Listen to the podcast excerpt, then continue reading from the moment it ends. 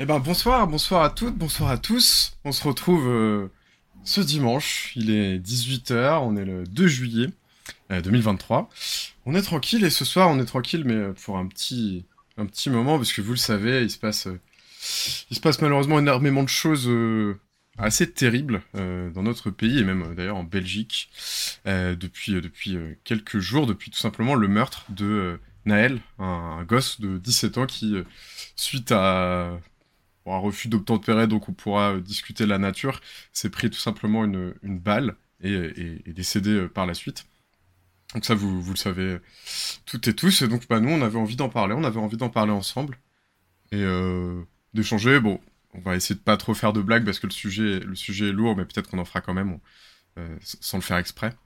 Mais, voilà, bah, en tout cas, moi, je voulais vous demander comment ça, comment ça va, comment ça va, Manel, toi qui toi qui es à Marseille? Bah écoute, euh, ça va. Euh, on est aussi, euh, on vit aussi en plein cœur de Marseille ces révoltes. on en reviendra peut-être. Est-ce que c'est des révoltes, est-ce que c'est des émeutes Mais depuis 3-4 jours, voilà, on, on a une ville qui, est en crise, qui est une ville qui est très très pauvre, euh, très fracturée, notamment dans son, dans son centre-ville, dans laquelle, euh, voilà, en plein centre, il y a énormément de quartiers euh, populaires. c'est une ville qui ne s'est pas soulevée en 2005, mmh. qui aujourd'hui se soulève sous, voilà, sous, des, sous des modalités nouvelles. Et donc, ça fait trois jours voilà, qu'on n'a pas de transport, qui, a voilà, des, des jeunes qui s'organisent euh, au centre-ville euh, et qui, qui, expriment leur colère. C'est une colère voilà, qui est légitime. Euh, voilà, j'ai eu un peu l'occasion de, voilà, de, de, de, faire un tour, de voir. Ah ouais?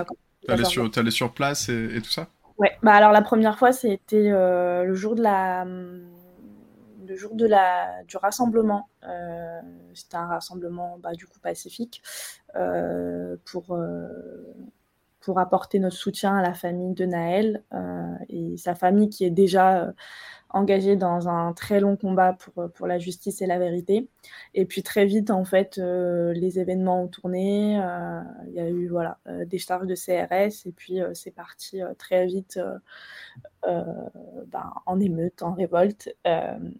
et donc, du coup, c'était voilà, la première fois où je voyais voilà, ces très très jeunes personnes 13, 14, 15, 16, jusqu'à 17 ans, grand max, voilà, s'organiser dans le centre-ville. Euh, et donc, du coup, effectivement, euh, ça, ça, pose plein de questions, plein de doutes. On est désorienté en tant que militant aussi euh, un peu, parce que ce n'est pas notre, nos modes d'action habituels, mais comme on a été désorienté pour les Gilets jaunes, je me rappelle avoir eu exactement le même ce, sentiment. Je ne connais pas en fait ce type de, de, de, mobilisation, de manifestation. Et finalement, c'était assez similaire voilà, aux Gilets jaunes, où on a beaucoup de mouvements, on n'est jamais au même endroit, on bouge d'un endroit à un autre. Euh, il y a voilà, euh, des confrontations directes avec les policiers, euh, des, feux qui explosent, etc. etc. Donc, donc voilà, sauf que c'est pas du tout la même sociologie, c'est pas du tout les mêmes personnes. Voilà, on n'est pas du tout sur les mêmes franges sociales. Et donc, du coup, ça pose aussi énormément de questions et puis beaucoup de colère aussi de, de, de, mon côté, en tout cas, parce que juste ça suffit que des jeunes de quartiers populaires se fassent tuer euh, parce que euh, ils ont mal parlé à un policier, parce qu'ils ont refusé, de, enfin ils ont refusé des situations d'injustice et qui, qui, sont tués en fait tout simplement euh, mm. en raison de leur couleur de peau, du lieu de, de, de là où ils habitent.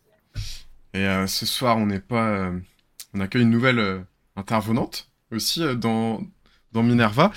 salut, Armeline. Du coup, je crois que tu es à Tours, c'est ça? Toi aussi, t'es allé, euh, allé porter la plume. Euh, t'as allé porter la plume dans, directement sur le terrain. Toi aussi, t'as vu un peu des, des, choses? Alors porter la plume, je sais pas. Je... Tout comme Manel, en fait, du coup, j'ai participé au premier rassemblement qui a été annulé par la préfecture euh, quelques, quelques heures avant, enfin dans la matinée avant le rassemblement. Le premier rassemblement, c'était vendredi à 20h. Puis la préfecture a fait non, non, il n'y aura pas de rassemblement. Bon, il y a quand même eu un rassemblement. Ah, il, y a eu une, euh, il y a une manif sauvage. Euh, il y a eu ensuite, euh, pour euh, ceux qui connaissent peut-être un peu tout ou pas, en fait, euh, le rassemblement qui était censé rejoindre un des quartiers euh, populaires de, Tours bah, a été dissous dans l'œuf par les forces de police, ce qui fait que bah, ça montre bien qu'il y a une volonté, je pense, du gouvernement aussi de pas trop vouloir que les, forces se rencontrent et que les éléments de solidarité se créent, en tout cas chez nous. et puis bah, là où je rejoins Manel, c'est que moi je suis impressionnée de la jeunesse de de, ces personnes qui, ont décidé de prendre, euh, de prendre les choses à cœur, parce que pour moi, c'est aussi un signe, c'est un signe de, de, ras-le-bol complet. Et la jeunesse euh, des banlieues qui a souffert, qui a, qui a, besoin aussi de s'exprimer d'une manière ou d'une autre. Euh, voilà, et en fait, ils sont tellement jeunes que du coup, du côté de chez moi, ils ont décidé de mettre un couvre-feu de, hmm. de 22h à 6h du matin. Euh, voilà. Ça, c'est chaud quand même, parce que ça veut dire que dans certains endroits, il y a un couvre-feu, et dans d'autres endroits, il n'y a, a, pas de couvre-feu.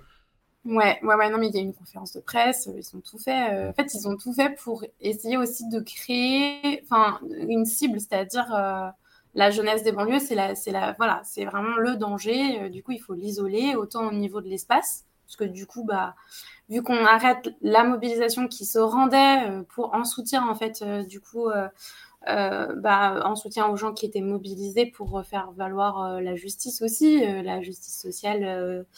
bah, et en même temps, bah, on l'isole en décrétant qu'elle n'a plus le droit de se déplacer dans les rues de 22h à 6h du matin. C'est extrêmement grave en fait. Alors qu'on est bien d'accord que c'était une manifestation pacifique en soutien euh, avec, euh, au, drame, en fait. Euh, le rassemblement était prévu comme ça. Mais de fait, si la préfecture décide que le rassemblement n'est pas autorisé, alors dans les autres villes de France, les rassemblements ont eu lieu, mm. bah, de fait, en fait, ça transforme le rassemblement, enfin, ça met le rassemblement dans l'illégalité. Et donc, voilà, comment on, comment on parle, euh, enfin, que, dire sur euh, le pacifisme euh, et l'illégalité Enfin voilà, c'est aussi deux questions ah, différentes. Mais, mais voilà, moi je pense que de fait, à partir du moment où on sait qu'on participe à quelque chose d'illégal, on, prend le parti de ce qu'on fait. Quoi. Hello Angara Hello et du coup, bah, moi je vous propose qu'on en discute, tout simplement, et qu'on en discute avec vous dans le chat, hein, bien sûr. Alors, petite, euh, euh, préambule, bien sûr. Euh, nous n'appelons absolument pas à la violence ou à participer à quelques, quelconques actes de violence. Ça, vous en êtes seul juge ou quoi que ce soit. Nous, on a plutôt une posture, enfin en tout cas, m'arrêtez si vous n'êtes pas d'accord avec ça, mais un peu d'observateur, en tout cas d'essayer de comprendre, sans jugement, en tout cas pas de jugement de valeur sur tout ce qui s'est passé, mais essayer de comprendre un petit peu, essayer bah, de prendre aussi un temps un peu plus posé, peut-être un peu loin, un peu éloigner, une petite, on va se créer une petite bulle là pendant une petite heure, une petite heure et demie, où euh, on essaie de poser, discuter posément de tout ce qui s'est passé et de voir un petit peu, je sais pas, s'il y a des, s'il y a des débouchés, s'il y a des réflexions, euh, en tout cas à porter là-dessus. Et du coup, bah, le titre, euh, vous avez vu, hein, le titre de l'émission de ce soir, c'était de, vous voulez se poser un peu la question de, finalement, est-ce que c'est des émeutes ou si c'est une insurrection? Les émeutes, bah, c'est des faits de violence en général en groupe et de, de dégradation de biens. Euh, et euh, alors qu'une insurrection, c'est quand même quelque chose de plus politique, où effectivement euh, l'objectif d'une insurrection, ça vise le pouvoir. Et du coup, est-ce que là, on est face à des émeutes, on est face à une insurrection Est-ce qu'on est face aux deux? Je, ne sais pas. En tout cas, peut-être pour lancer la discussion, il y a eu pas mal de, vous avez vu hein, sur les réseaux sociaux, il y a eu beaucoup de réactions, il y a eu beaucoup de vidéos partagées. moi, pour être très très honnête, je pense que la journée de vendredi et d'hier, j'ai passé vraiment des heures et des heures, je sais pas si c'est votre cas, à regarder ces vidéos parce qu'elles m'ont sidéré en fait. Elles m'ont complètement euh, absorbé, elles m'ont submergé. Moi, c'est l'inverse. Je m'en suis plutôt détachée en fait. Ouais, je, j'essayais plutôt de, voir comment ça se passait autour euh, de moi et de me détacher de ce que à la fois les médias euh, relaient et en même temps ce que les gens relaient parce qu'à chaud, en fait, on n'a pas forcément la même réaction. Moi, j'ai fait l'inverse. C'est-à-dire que j'ai très peu regardé des choses sur Internet et j'ai plutôt été vadrouillée voilà, voir euh, directement quoi. Moi, ça a été les deux. J'ai en fait, euh, comme c'était euh, à côté aussi. Enfin, bon, déjà, ça m'intéressait de savoir ce qui se passait à Nanterre parce que c'est une ville dans laquelle, voilà, j'ai vécu 5 ans. et voilà, pour moi, c'était important de suivre vraiment l'actualité, de savoir ce qui, ce qui s'y passait, surtout, surtout les, les, premiers jours, en fait, lundi et mardi, où en fait on a cette vidéo qui est extrêmement choquante et ensuite on se dit bah qu'est-ce qui va se passer quoi? Mais d'abord voilà toute l'indignation la colère et puis on se dit bah là ça, ça pas, ça peut pas en rester, ça peut pas en rester là. Donc voilà, au début, euh, voilà, on, suit beaucoup ça, et ensuite, euh, bah surtout à Marseille, moi, ça me permettait de savoir euh, mmh. bah, où est-ce que se déroulait l'action aussi, puisque c'était quasiment en temps réel. En fait, les gens ils publiaient sur les réseaux exactement là où ça, où les choses en fait se déroulaient en temps réel, et donc c'est important aussi pour s'orienter dans les mouvements de savoir voilà qu'est-ce qui se passe. C'est plutôt voilà une façon de se repérer dans les passe de suivre les réseaux sociaux en temps, en temps réel. Donc euh, voilà, j'ai plutôt suivi euh, l'actualité euh, et en temps réel à ce moment-là pour pouvoir m'orienter. Mais c'est vrai que c'est des vidéos où, c'est c'est même presque esthétiquement incroyable quoi. Enfin, les feux d'artifice, etc. Enfin, c'est. Ouais, ça j'ai vu par contre. à l'extérieur. C'était fou. Enfin, vraiment les, les, les vidéos de feux d'artifice. Ouais, il y avait un truc un peu euh, ouais, ouais, ouais, assez bah, irréel de la manière dont l'image a été euh, transposée. Euh. Mmh. Je pense que les gens qui regardent ça, qui sont pas en France, ils mmh. doivent halluciner, quoi. Mmh. Bah, déjà, avec les retraites, on, on, leur avait offert quand même quelques belles séquences.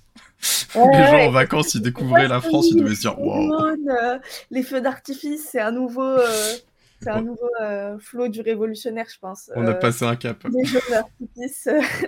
En tout cas, après, après, ça a double tranchant parce que moi, j'ai des gens qui m'ont carrément euh, survendu le côté euh, ultra cinématographique, euh, en mode Ah, waouh, c'est magnifique ce qui se passe dans les banlieues, ça me fait penser à tel film qui est sorti sur telle plateforme, etc., où c'est grandiose et tout. Et tu fais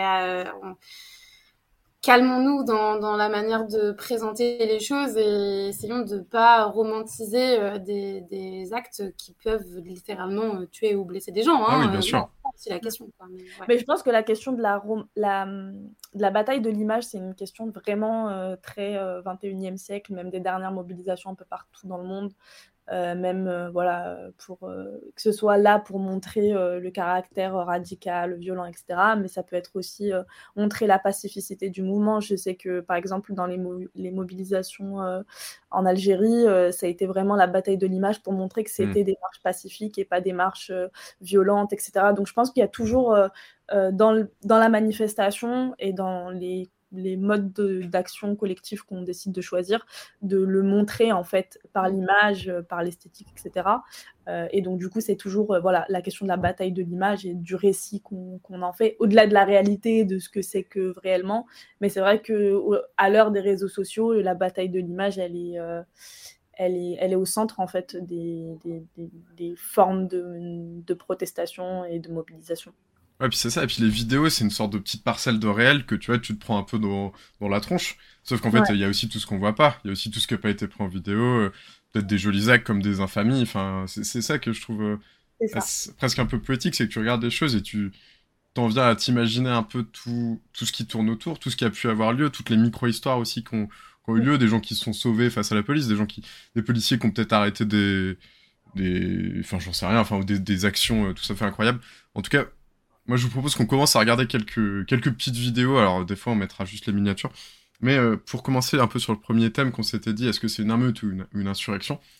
Vous pouvez regarder euh, rapidement euh, l'intervention de cette, cette jeune femme. et voir un petit peu ce qu'elle nous dit, parce qu'elle avait un, avis à donner là-dessus. Moi, leur vitrine Nike, on n'en a rien à faire on parle d'émeute alors c'est une révolution.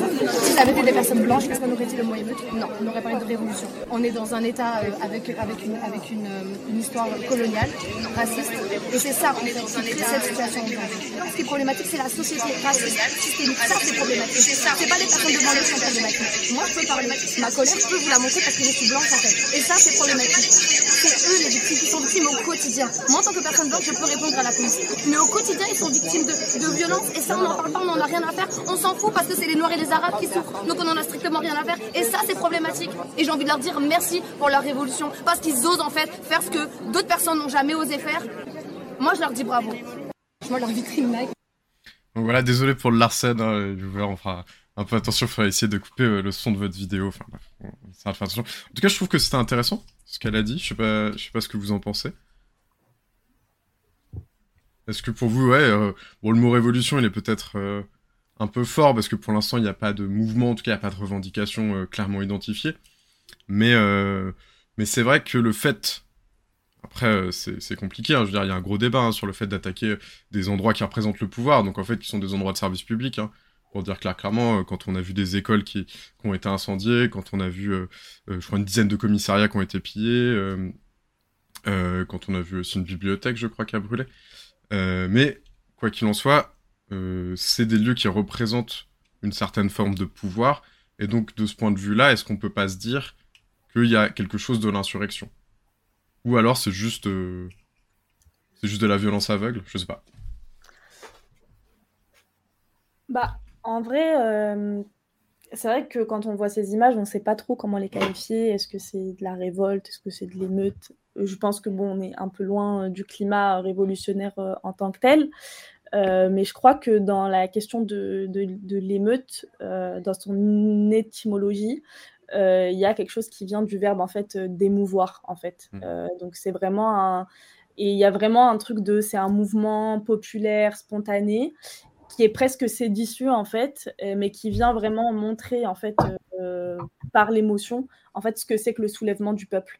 Et je pense qu'il y a vraiment un truc dans, dans, dans, dans dans cet état d'esprit, c'est-à-dire qu'il n'y a pas forcément euh, de revendication vis-à-vis de la finalité et tout, euh, mais de dire euh, en fait il y a un ras-le-bol, on se soulève et on va plus se laisser faire en fait. donc il y a vraiment, je pense que voilà, on a ce côté émeute qui est un mot péjoratif, mais je pense qu'il y a vraiment dans son étymologie quelque chose qui, relève en fait de, l'émotion et de, du, du, soulèvement en fait spontané populaire. Euh, la révolte, c'est quelque chose de encore plus organisé, etc., ce qui, ce qui, ce qui peut l'être aussi, puisqu'il y a des formes d'organisation aussi dans, dans, tout ça. Et après, sur le rapport euh, au bâtiment public, euh, ce que tu dis, moi, je pense qu'il y, y, a vraiment un rapport conflictuel des jeunes vis-à-vis de, hmm. de, de, ces bâtiments.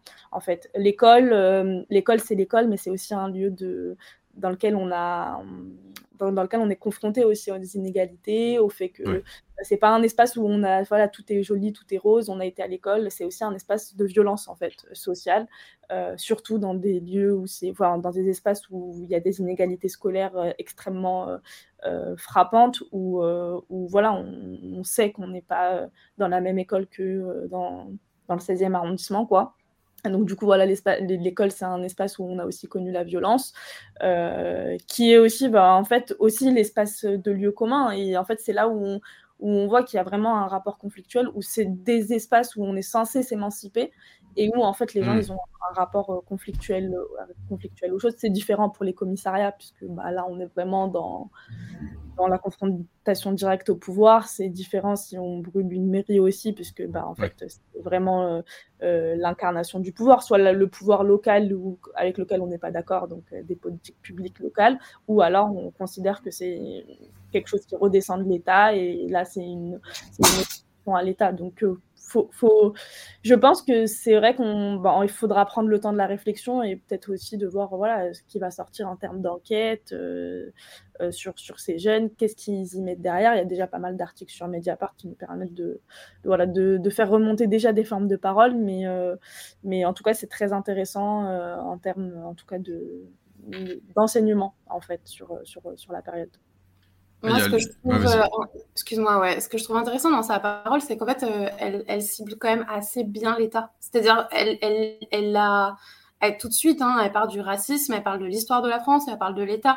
Et c'est pas juste quelque chose qu'on retrouve euh, dernièrement, parce que suite à Black Lives Matter et, suite à tous ces mouvements internationaux qui ont remis, en fait, qui, qui sont euh, pas du tout euh, nés de nulle part, et en fait, qui ont juste remis la question du racisme systémique et étatique au goût du jour aussi. Hein. et c'est quelque chose qui existait dans les années 60, qui a été très très présent en France. Il y a eu des grands mouvements justement antiracistes très très forts qui ont été menés sur le terrain et parfois de manière aussi assez virulente hein, de la part à la fois des, des forces progressistes et des, et des forces euh, et des forces pro-coloniales, euh, voilà, on va, les, on va les dire comme ça. En fait, euh, ce qu'elle ce qu'elle vise, et moi ce que je trouve ça, ce que je trouve intéressant, c'est c'est que en fait, elle, elle, est, elle est très euh, claire sur la manière dont, dont, elle conçoit la mort de, de Naël, l'acte en fait. Et, et, là-dessus, je trouve que justement, euh, c'est ce que dit Angara dans le chat, l'image c'est quelque chose de complexe parce qu'en fonction de qui la partage, comment elle est commentée, comment elle est perçue par les autres, on a une vision différente. Mais en plus de ça, en fonction d'à quel moment on prend cette image. Euh, là, on est quelques jours après, on n'a pas euh, suffisamment à la fois de recul ni de données. là, il y a de nouvelles données qui viennent d'arriver, notamment d'une des personnes qui se trouvait dans le véhicule avec Naël qui viennent d'arriver. Mais très rapidement, en fait, les jeunes des banlieues euh, on, su pourquoi c'était arrivé. C'est pas du tout une surprise en fait. Et moi, c'est ça que je trouve intéressant. Donc leur réaction, elle n'est pas complètement euh, déconstruite. En réalité, c'est une réaction de colère, oui, mais elle est pas, elle sort pas de nulle part. Et c'est ça que je trouve que beaucoup de, de, commentateurs euh, politiques ont du mal à, à, verbaliser. C'est-à-dire que c'est pas juste un moment de réaction.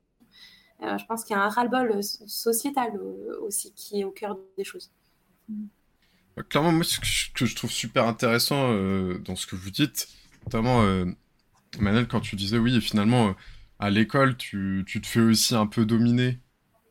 Euh, enfin, tu es censé t'émanciper, et au final, tu te fais dominer, ou tu vas te faire écraser, on va renier ta culture, etc. Et je trouve ça super intéressant parce qu'il y a un peu quelque chose de la, du, de la fin du mirage républicain. Où on te disait l'égalité des chances, on te disait que finalement on était tous égaux devant la loi, tous égaux devant les, les études, que finalement on, pouvait mériter une meilleure place dans la société, etc. si on travaillait fort. Sauf que bah, tout, toute la sociologie, toutes les études euh, qui ont été réalisées ces dernières années nous montrent que si tu as un nom de famille à consonance euh, étrangère, et euh, eh bah, tu, tu vas avoir énormément, tu vas te faire même pas sélectionner son CV à bien des reprises, qu'il y a même des discriminations selon l'adresse où tu vis. Euh, et euh, voilà, les contrôles policiers euh, systématiques. Enfin voilà, moi c'est quelque chose que j'ai jamais vécu en tant que blanc. Et, et, je trouve que la vidéo, enfin la, madame dans la vidéo, elle disait quelque chose d'assez juste sur. Enfin, peut-être va falloir qu'on ouvre un peu les yeux sur derrière le, le, mirage de la République universelle, le mirage, bah il y a peut-être bah, peut-être quelque chose de plus rance qui se cache, quoi, c'est ce fameux racisme systémique. Ou peut-être va falloir qu'on le regarde et qu'on s'y attaque à un moment, quoi. Ouais, bah moi en fait, euh, quand je quand je vois ces images, la première chose à laquelle je pense, c'est ça aurait pu arriver à, à, mon petit frère. En fait, j'ai un petit frère euh, qui euh, qui est systématiquement l'objet en fait de, de, contrôle de police et un l'un des moments en fait les, les, les plus violents qui arrivent en fait dans, dans ma famille, c'était pendant la période du Covid. C'était le moment où on avait l'obligation de porter les masques et lui il avait 16 ans à cette époque.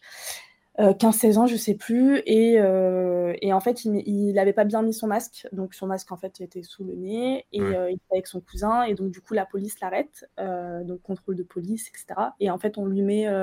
bah, en fait, on pointe l'arme sur lui dans un centre commercial devant tout le monde. donc, les gens filment. Et donc, du coup, en fait, bah voilà, pour ne pas avoir mis. Donc, après, voilà, tout un tas de propos racistes. T'es né à Champigny, t'es quoi T'es dans le BTP ah ouais, t'es en général, arrête de faire le malin et tout. Enfin bref.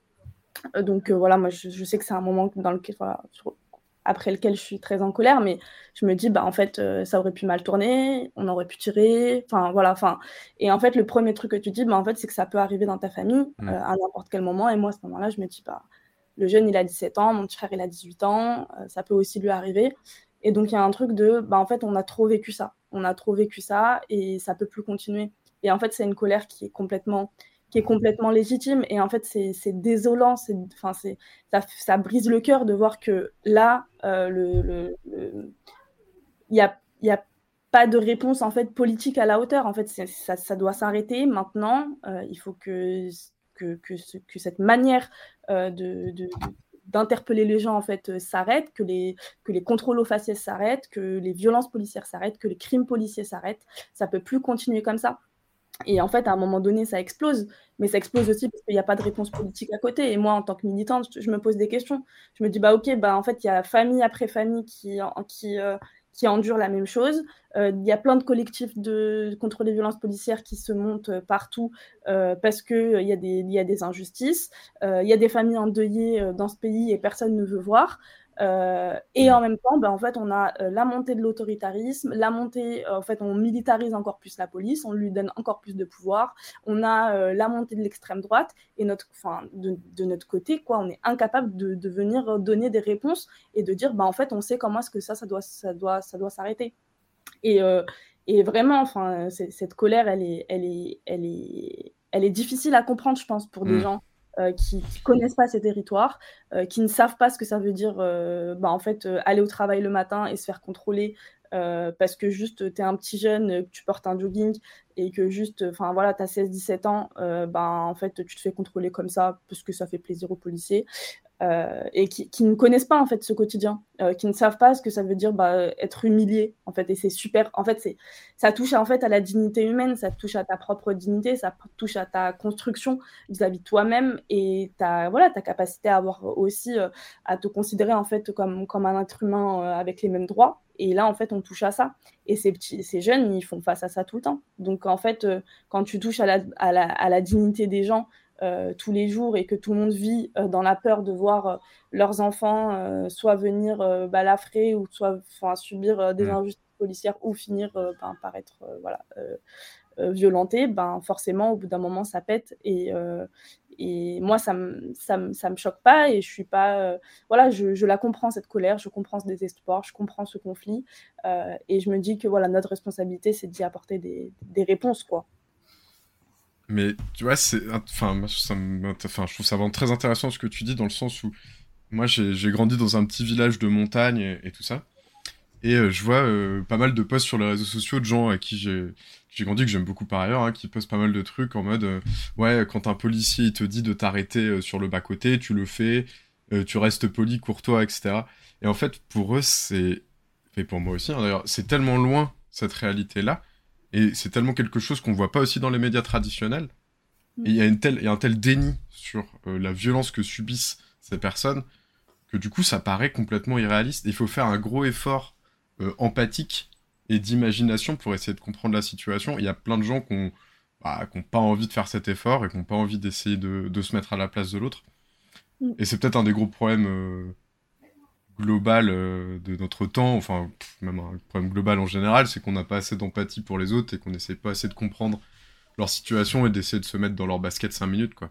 Oui, puis puis il y a, y a, un billet raciste. Enfin, je veux dire, tu n'as pas envie de te mettre euh, dans euh, les baskets d'une personne que tu ne respectes pas et que tu méprises qu'il y a un racisme euh, qui, que tu as grandi avec, les institutions l'ont renforcé. Enfin, je veux dire, c'est quand même cette question-là aussi, je pense, qui se pose. Et, euh, et euh, aujourd'hui, alors moi, je, je viens de, banlieue parisienne, hein, j'habite à Tours, mais j'ai grandi du coup en banlieue et, et j'ai cette chance d'être blanche en fait. Et du coup, j'ai cette chance de, ne pas avoir subi exactement la même chose que mes, que mes amis et, euh, que les personnes avec qui j'ai grandi ont, vécu. Par contre, je l'ai vu et euh, du coup, euh, pour l'avoir vu et en plus expérimenté d'une autre manière en tant que femme, l'avoir avoir sociabilisé la relation avec la police en tant que femme de l'autre côté, oui, effectivement, quand j'arrive dans une ville comme Tours, euh, et que je vais dans certains quartiers qui sont loin des quartiers ayant euh, du coup euh,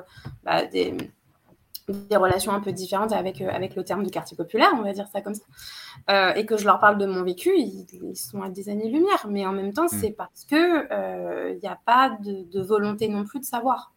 Il n'y a pas de volonté non plus de s'intéresser, et il n'y a pas de volonté de créer des liens. Avec voilà. Au-delà du fait que oui, dans les grands médias, on ne parle pas de.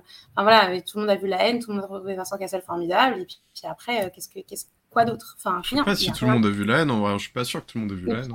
et qu'est-ce que le cinéma va changer à ça? Euh, Pour le coup, je suis pas certaine que ça va changer la réalité des gens qui, vivent euh, en banlieue. Par contre, euh, là, pour une fois, pour une fois, non, c'est pas la première fois, mais en tout cas, la banlieue fait trembler en dehors de, Voilà, elle fait trembler par une réaction de colère face au décès d'un des petits frères. Hmm. Et, voilà, c'est et n'importe qui à son niveau, on peut ne pas venir euh, de banlieue et tout ça peut s'imaginer perdre un membre de sa famille par par un, un, acte aussi cruel qu'une balle en pleine poitrine. Je sais pas, faudrait se, se dire les choses, quoi. Comment vous, vous réagiriez? Est-ce que vous appelleriez au calme? Je ne sais pas. Enfin, en tout cas, mais, mais essayez de voir les choses de cet angle-là aussi. Ouais. En tout cas, bah, je voulais juste, parce que dans, dans, le type un peu, on va dire, manque d'empathie et tout ça, euh, c'est le communiqué de presse là qui est sorti il y a quelques jours, qui a fait énormément couler d'encre hein, évidemment. Euh, donc d'Alliance euh, et d'UNSA Police, qui sont deux syndicats. Et alors, je veux pas dire de grosses bêtises, mais j'ai lu quelque part que, en gros, sur les élections professionnelles dans la police, il y a eu 70% de participation et que c'est ces syndicats-là qui ont fait plus de 50%. Donc, on peut considérer que c'est représentatif. Enfin, ça, ça paraît quand même assez raisonnable. Et donc là, on voit quand même des mots qui sont, euh, qui sont extrêmement durs, qui sont hyper déshumanisants surtout. Donc je crois qu'il y a le terme de nuisible qui est employé pour euh, qualifier un certain nombre de, alors des métiers, mais j'ai l'impression que c'est un gros, euh, on met un peu tout le monde dans le même, dans le même panier. Et avec carrément à la fin une menace. Hein, demain nous serons en résistance et le gouvernement devra en prendre conscience. Ça, c'est quand même, quand même une menace de sédition de la part de personnes qui sont dépositaires de l'autorité publique. Donc voilà. Moi, je veux bien empathiser avec les policiers, mais il faut qu'ils fassent des efforts aussi, quoi. Non, mais et l'UNSA a, poussé l'audace jusqu'à mettre en bannière sur leur site internet euh, des mots de soutien à la famille de Nel, quoi. Moi, ah ça d'une, mais je trouve ça d'un, d'un mépris, mais d'un mépris. Enfin, voilà, c'est, après, ces gens-là sont, sont, ce qu'ils sont, c'est-à-dire qu'ils défendent euh, leur vision de la société, euh, mm. qui, une, vision, mm. une, vision raciste, qui est une vision bah, très proche de celle, euh, si ce n'est celle de l'extrême droite, qui est qu'en fait, en fait, les gens dans les quartiers populaires, on n'en veut pas. Ces gens-là, on n'en veut pas. C'est des gens qui ne font pas partie de la société française. Euh, c'est euh, toutes les théories qu'on a vues sur, euh, bah, du coup, l'ensauvagement, les gens qui n'arrivent pas à s'intégrer, les gens qu'on ne veut pas, en fait, dans notre... Enfin, c'est les vermines, quoi. c'est les classes dangereuses, c'est ce que vous voulez. et c'est les gens qui, qui, ne doivent plus exister dans cette société. Et donc, du coup, là, on a vraiment juste leur thèse posée noir sur blanc sur, sur, sur un papier. et ce qu'ils appellent, en fait, c'est tout simplement la guerre contre les quartiers populaires, qui est une guerre qui est déjà lancée depuis, euh, qui est déjà lancée euh, depuis, depuis longtemps. Quand on surveille une population de près, quand on crée des unités spéciales de police pour surveiller ces quartiers, euh, ça veut dire quelque chose. et donc, du coup, bah, là, on a vraiment un problème d'inégalité, on a un problème voilà, de fracture euh, dans, la société française. Et cette fracture, elle a aussi été possible, elle a été rendue possible par des années et des années de politique euh, néolibérale euh, et de, de politique de gouvernement successifs qui ont enclavé les quartiers et qui ont été mis, mis sous surveillance. Et aujourd'hui, quand ces quartiers se réveillent, bah, on, appelle à leur faire la guerre pour qu'ils restent tranquillement sages et qu'ils en reviennent au calme. Donc, c'est pas c'est un appel presque même pas caché à la guerre civile, quoi. Mais est-ce que la police, elle a pas un peu pris la confiance? Alors, je veux dire, ils, font, ils vous vous rappelez, il y a quelques années, je sais même plus, euh, mais ils vous ont fait une manifestation là pour dire euh, qu'ils étaient plus ou moins contre la justice. Euh, enfin, je, résume, mais ils avaient dit le problème de la police, c'est la justice. Et on avait vu vraiment une grande partie de la gauche, y compris de la NUPS, etc., être présent à cette manifestation-là. Et ce qui est quand même un, un événement majeur, je veux dire, euh, politiquement. C'est-à-dire qu'on a Fabien Roussel, on a, il y avait Olivier Faure, hein, il y avait vraiment beaucoup de, beaucoup de responsables politiques mm. euh, qui finalement euh, donnaient, donnaient presque raison.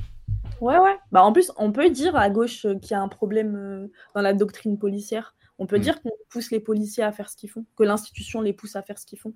en réalité, quand on a des politiques du chiffre, quand on a un tel changement de doctrine euh, autoritaire, etc., sur la question, enfin, sur, sur les logiques, enfin, les politiques de, de maintien de l'ordre, euh, on peut se dire que aussi, hein, le les premiers responsables, c'est les, les premiers ministres, c'est les ministres de l'Intérieur qui sont chefs de la police et qui ont rendu possible aussi ces crimes policiers. C'est eux les premiers responsables euh, en réalité de tout ça. Mais il faut savoir aussi qu'il y a des policiers qui rentrent dans la, police pour taper du noir et de l'arabe, tout simplement. D'ailleurs, c'est le, c'est le, c'est l'avocat euh, du policier qui a dit, je ne sais pas si vous avez vu sur le, sur le plateau télé, euh, qui a dit, euh, bah moi, ce policier, en fait, il a à cœur son métier, il a à cœur d'immobiliser et d'étrangler des gens. Ça lui, c'est pour ça qu'il est rentré dans la police. En fait, il y a des gens qui pensent pouvoir, enfin, qui rentrent dans la police pour pouvoir, bah, en fait, Mmh. expérimenter en fait la violence. Il y a eu même des CRS qui disent bah ça leur fait plaisir en fait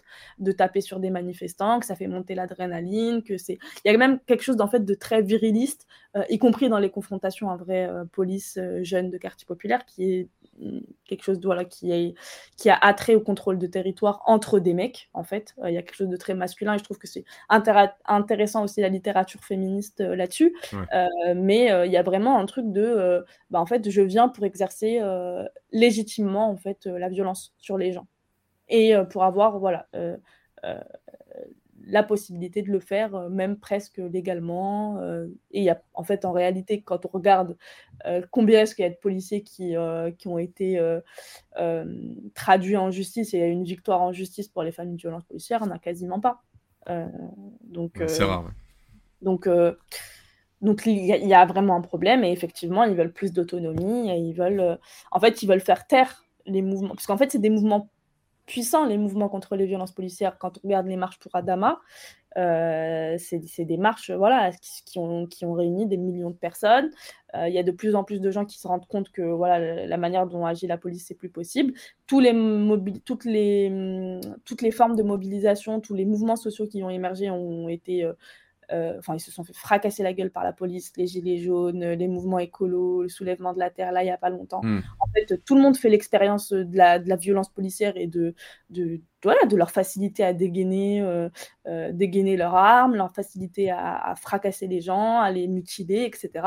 Donc, tout le monde fait cette expérience et aujourd'hui, il y a quand même une, une, une, conscience grandissante en France qui dit bah, c'est plus possible, en fait, de, de traiter les gens de cette manière-là. Euh, mais, moi, je, justement là-dessus, excuse-moi de rebondir comme ça, mais euh, moi j'ai l'impression que la défiance envers la police, elle existe depuis toujours. Enfin, moi j'entendais mes oncles, etc., parler de leurs expériences militantes euh, quand ils étaient jeunes, en me disant mais la police c'est pas possible quoi. Enfin, de toute façon, on sait très bien que la police c'est le bras armé de l'État, et du coup, bah en fait, à partir du moment où on est contre quelque chose qui est mis en place au niveau syndical, par exemple, il y avait des confrontations énormes entre la police et les syndicats à une époque.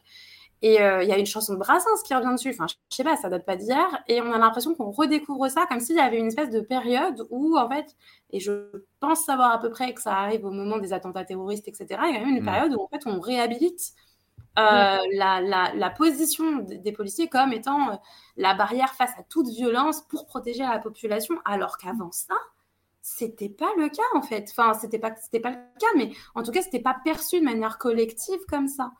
Euh, et, du coup, quand on redécouvre les violences, euh, d'un seul coup, bah, en fait, euh, tout, le monde a l'air choqué, étonné. L'État est là en mode mais que se passe-t-il contre la police? On comprend pas. Alors que, j'ai l'impression, au 19e siècle, il y avait des pamphlets sur la police. Enfin, je veux dire, c'est, et la police déjà au 19e siècle, était accusé de magouiller, de tuer, de, d'isoler les personnes en situation de pauvreté pour se défouler. Enfin, c'était quand même écrit noir sur blanc dans des canards euh, euh, parisiens. Enfin, c'était, pas sorti de n'importe où. Et moi, je trouve ça ouf qu'aujourd'hui, du coup, les médias fassent semblant de pas prendre euh, ça et, disent qu'ils ne comprennent pas pourquoi, d'un seul coup, les milieux militants, les milieux populaires ont une défiance envers la police, quoi. Je, je, je trouve ça un peu aberrant de leur part et euh, ouais, je, voilà. Juste, excuse-moi, je t'ai coupé, mais euh, c'est. Non, je suis grave d'accord avec ce que tu hmm. dis. Le changement euh, de doctrine à partir des attentats de 2015, en fait. Ouais, ça me semble un, moment, assez, assez. En fait, c'est un moment où, du coup, les, les techniques de surveillance pour le terrorisme se, se généralisent à toute la société aussi. Ouais. Euh, et donc, du coup, c'est vraiment un moment où on assiste à, un basculement, euh, à un basculement dans la société de surveillance, en fait. Et de... Ouais, je, je, suis complètement d'accord. Je dirais juste qu'il y a eu un autre mouvement de bascule, c'était quand même les émeutes de 2005, mmh. Avec euh, un truc qui a vraiment traumatisé vraiment beaucoup de monde. C'est le fameux discours de Sarkozy, donc qui arrive au pouvoir quelques, quelques temps plus tard, qui arrive à... c'est le discours de Grenoble, et il arrive dans, dans, la ville neuve à Grenoble et, et, il hurle sur les gens, vous en avez marre de cette racaille, on va la nettoyer au Karcher. Enfin, moi, je me mets à la place des gens des. Enfin, j'ai parlé avec des gens des quartier pop et tout, et tout le monde dit, euh, en tout cas les historiques un peu associatifs, disent mais ça, ça a été un traumatisme de fou, euh, où en fait on était vraiment considérés comme des racailles à passer au Karcher. Après tout le taf qu'on essayait de faire auprès des jeunes, etc., de leur retisser de la confiance avec la République, machin, il y a le président qui débarque et qui, dit on, va, on va vous passer au Karcher. Et, ça, apparemment, ça. Enfin, moi, je, pareil, j'empathise, hein, je trouve que ça a été très, très, très, très, très mal vécu. Et bah ça a créé des fractures, quoi.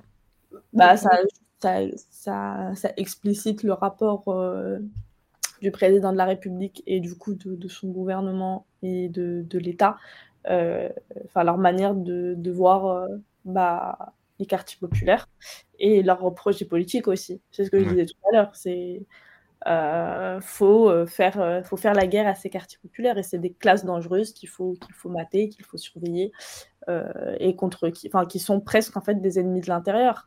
Mais ça ça passe par des violences enfin par l'élargissement du, du, du... On, enfin, on dévie un peu du sujet, mais ça passe par la surveillance policière, etc. Mais ça passe par tout un tas d'autres politiques. Euh, quand on dit en fait les séparatismes, c'est dans, la, dans les quartiers populaires et qu'on met en place une loi séparatisme, c'est aussi participer à euh, légitimer en fait des pratiques, euh, des pratiques policières.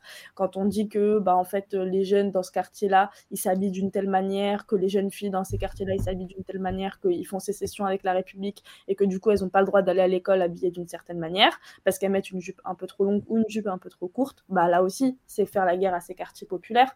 Euh, voilà, ça, ça, peut passer par tout un tas, par tout un tas en fait, de, de, discours idéologiques qui viennent justifier, un, la violence policière, et deux, en réalité, euh, en fait, euh, le système capitaliste a besoin hmm. de gens qui soient en fait cantonnés à un certain de travail. aussi, ouais, ça. C'est ça. Euh, et en fait, c'est quoi la ghettoisation, tout simplement, si ce n'est la précarisation de gens? C'est les mener à, à, assumer euh, des, euh, des conditions, à, assumer des, des, postes dans des secteurs de travail économique, etc., spécifiques.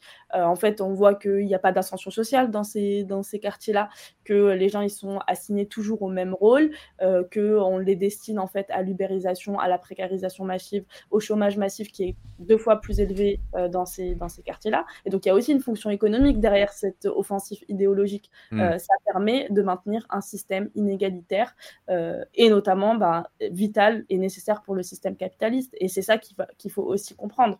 C'est que euh, les violences policières, c'est la manifestation la plus violente de, de, de, tout, de, toute cette, de, tout, de toute la violence d'un système qui est dirigé contre les classes populaires.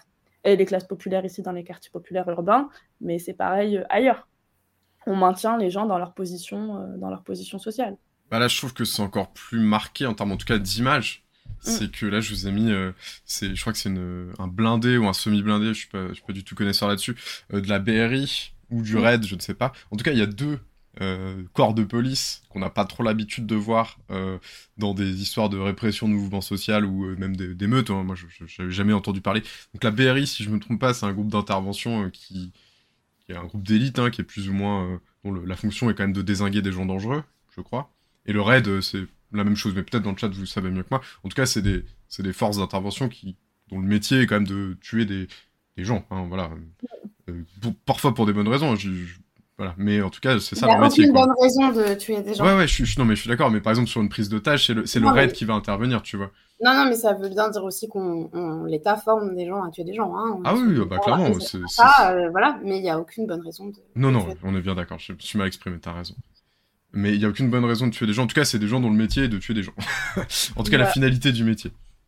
Et là, on les voit, on les voit sur des tas d'interventions dans les rues euh, s'opposer, aux émeutiers. Et euh, on a appris il y a, quelques jours, qui, enfin, je crois que c'est hier, donc samedi soir, où on a utilisé des, des armes alors non létales avec des gros guillemets, parce qu'il y a énormément de débats apparemment, donc c'est des, euh, c'est, des pailles, des billes de plastique, mais qui, sont, qui peuvent clairement être létales euh, selon euh, l'endroit du corps où elles frappent, selon, l'état de santé aussi de la personne qui est frappée. Et donc c'est quand même ça qui s'est passé, c'est-à-dire qu'il y a eu des semi-blindés avec des, avec des gars dont le métier est de tuer, on tirait sur des gamins. C'est, ça les faits qui, qui, se sont passés au hier soir. Faut quand même mesurer, je pense que le caractère un peu exceptionnel de ça, et de se mm. dire qu'il y, y, a un vrai problème. Et, y compris, on a voulu réprimer, réprimer, mais finalement, qu'est-ce qu'on a donné comme, euh, comme réponse à cette colère? Bah, on a donné presque des raisons d'être encore plus en colère. Ah oui, clairement. Bah d'ailleurs, euh, ça fait, euh, oui, ça fait, ça fait des années qu'ils pensent, euh, pensent maîtriser la situation dans les quartiers. Ils ont promis aux gens que ça allait se passer mieux. Et en fait, euh, cette colère, elle va, péter à la, va leur péter à la gueule des années après. Et elle va continuer à leur péter à la gueule euh, d'autres franges de la société, de, des quartiers populaires, etc. Enfin, ça ne va pas s'arrêter puisqu'on est dans un système qui est tellement... Enfin, on est dans une, dans une situation de crise qui, qui, fonctionne en fait comme un rouleau compresseur sur les gens que les gens ils vont plus laisser faire.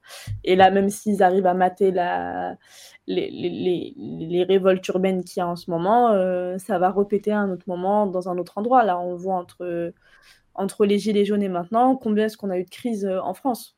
Et mm. on s'est dit, euh, ça va pas durer, il faut que le gouvernement y tombe. Mais ils tiennent encore parce qu'on on est assez, on n'est pas encore assez solide de, enfin pour le dire gentiment, on n'est pas assez solide à gauche.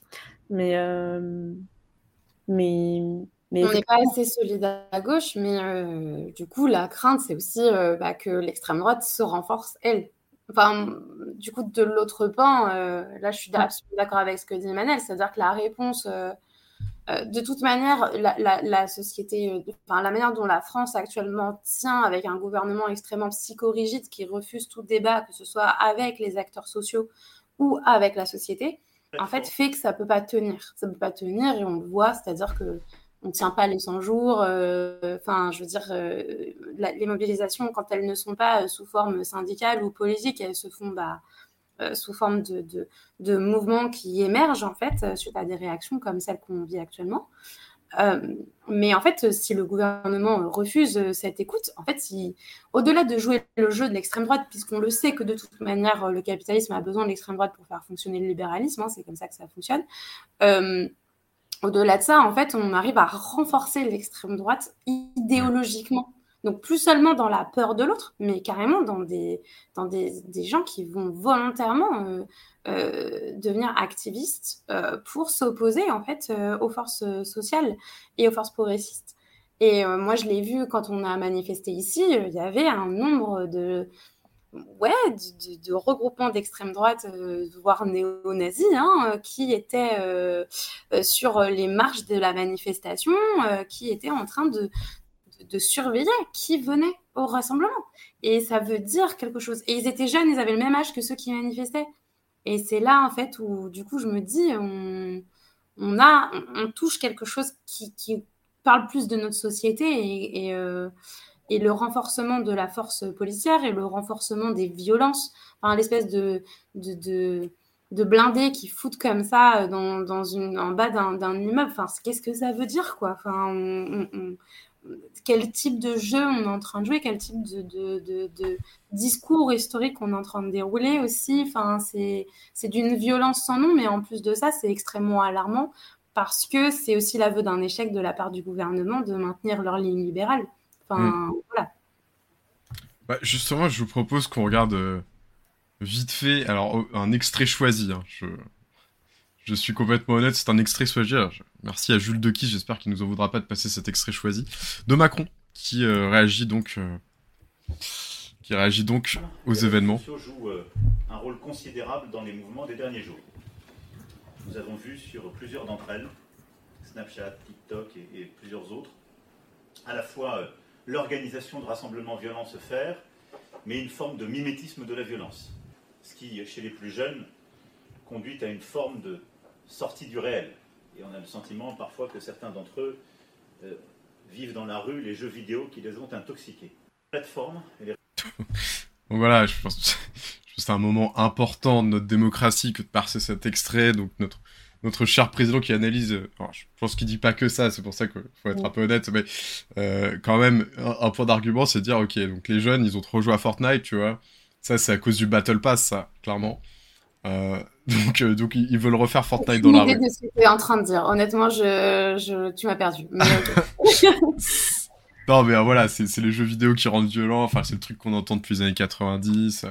Est-ce que ah, peut-être il y a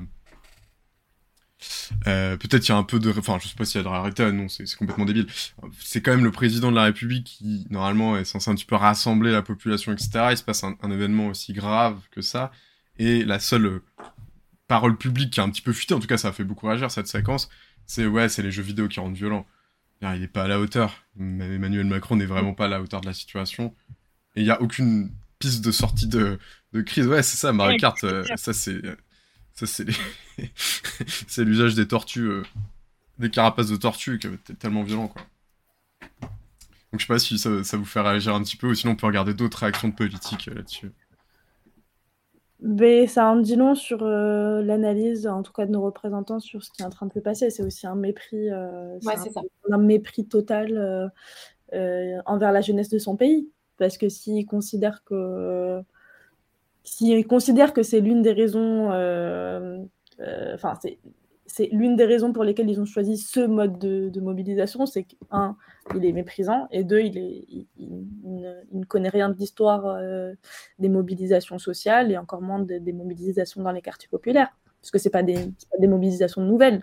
On peut remonter que jusque dans les années 60, euh, et c'est même pas que en France, c'est à l'échelle mondiale. Si on regarde ce qui se passait dans les années 60 euh, aux États-Unis, euh, bah, en fait, les, les, modes d'organisation émeutiers tels qu'on les connaît aujourd'hui, ils existaient déjà. ça existait effectivement en 2005, mais déjà avant en France. Euh, ça existe dans, tous les quartiers populaires du monde entier. Euh, je regardais aussi un peu ce qui se passait en termes de, de révolte, d'émeutes dans, dans, les pays, euh, les pays arabes avant le printemps arabe et au moment des crises. Des crises sociales, enfin du coup de 2008 et du coup des mouvements de 2010, euh, bah, c'était pareil. En fait, c'est des modes, de, contestation qui sont pas nouvelles dans l'histoire et qui n'ont rien à voir avec avec les jeux vidéo. Et puis après, s'il est contre, contre euh, les images de guerre et les images de, de, de, de violence, bah, qu'il arrête d'envoyer son armée euh, aller faire la guerre partout dans le monde. Voilà. À un moment donné, ou, même aux jeunes dans la rue, hein, parce que là. S'il veut plus, oui. Et puis, oui, et puis, oui, les, aux jeunes dans la rue. Et puis, euh, s'ils considèrent qu'il faut qu'il y ait une éducation face aux images de violence, bah, qu'ils mettent plus de moyens aussi euh, dans les quartiers populaires pour l'éducation, pour qu'il y ait plus euh, d'associations de jeunesse, pour qu'il y ait plus d'organisations de jeunesse, pour qu'il y ait plus d'accès à la culture, pour qu'il y ait plus d'accès voilà, à tout ça. Et au service public aussi, ouais, savoir que ce qu'ils voient à la télé, c'est ce qu'ils voient à la télé, que c'est pas la vraie vie.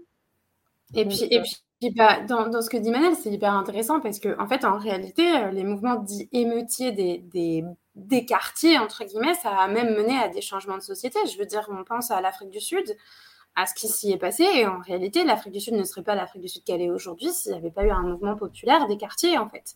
Hmm. Et des gens qui étaient euh, méprisés euh, et qui étaient tués par, par un gouvernement. Parce que littéralement, c'est ça aussi, hein, le cœur le cœur de, de souche. Euh, et moi, je trouve ça, euh, comme dit Manal, le mépris euh, avec lequel c'est pris, surtout de, pointer la jeunesse comme si derrière, il n'y avait pas des familles entières qui, en réalité, souffraient complètement de la situation et étaient en soutien aussi à, à, la fois à la famille de, de mais aussi, en fait, compréhensifs dans, dans la réaction de leurs enfants. Parce qu'on peut pas, on, peut pas, à mon avis, dissocier le fait qu'il n'y a pas que les jeunes des quartiers qui sont en colère. Il y a des familles entières, et Manel le disait tout à l'heure aussi, qui souffrent quotidiennement, qui ont peur quotidiennement pour mmh. leurs enfants, en fait. Et on ne peut pas vivre décemment comme ça.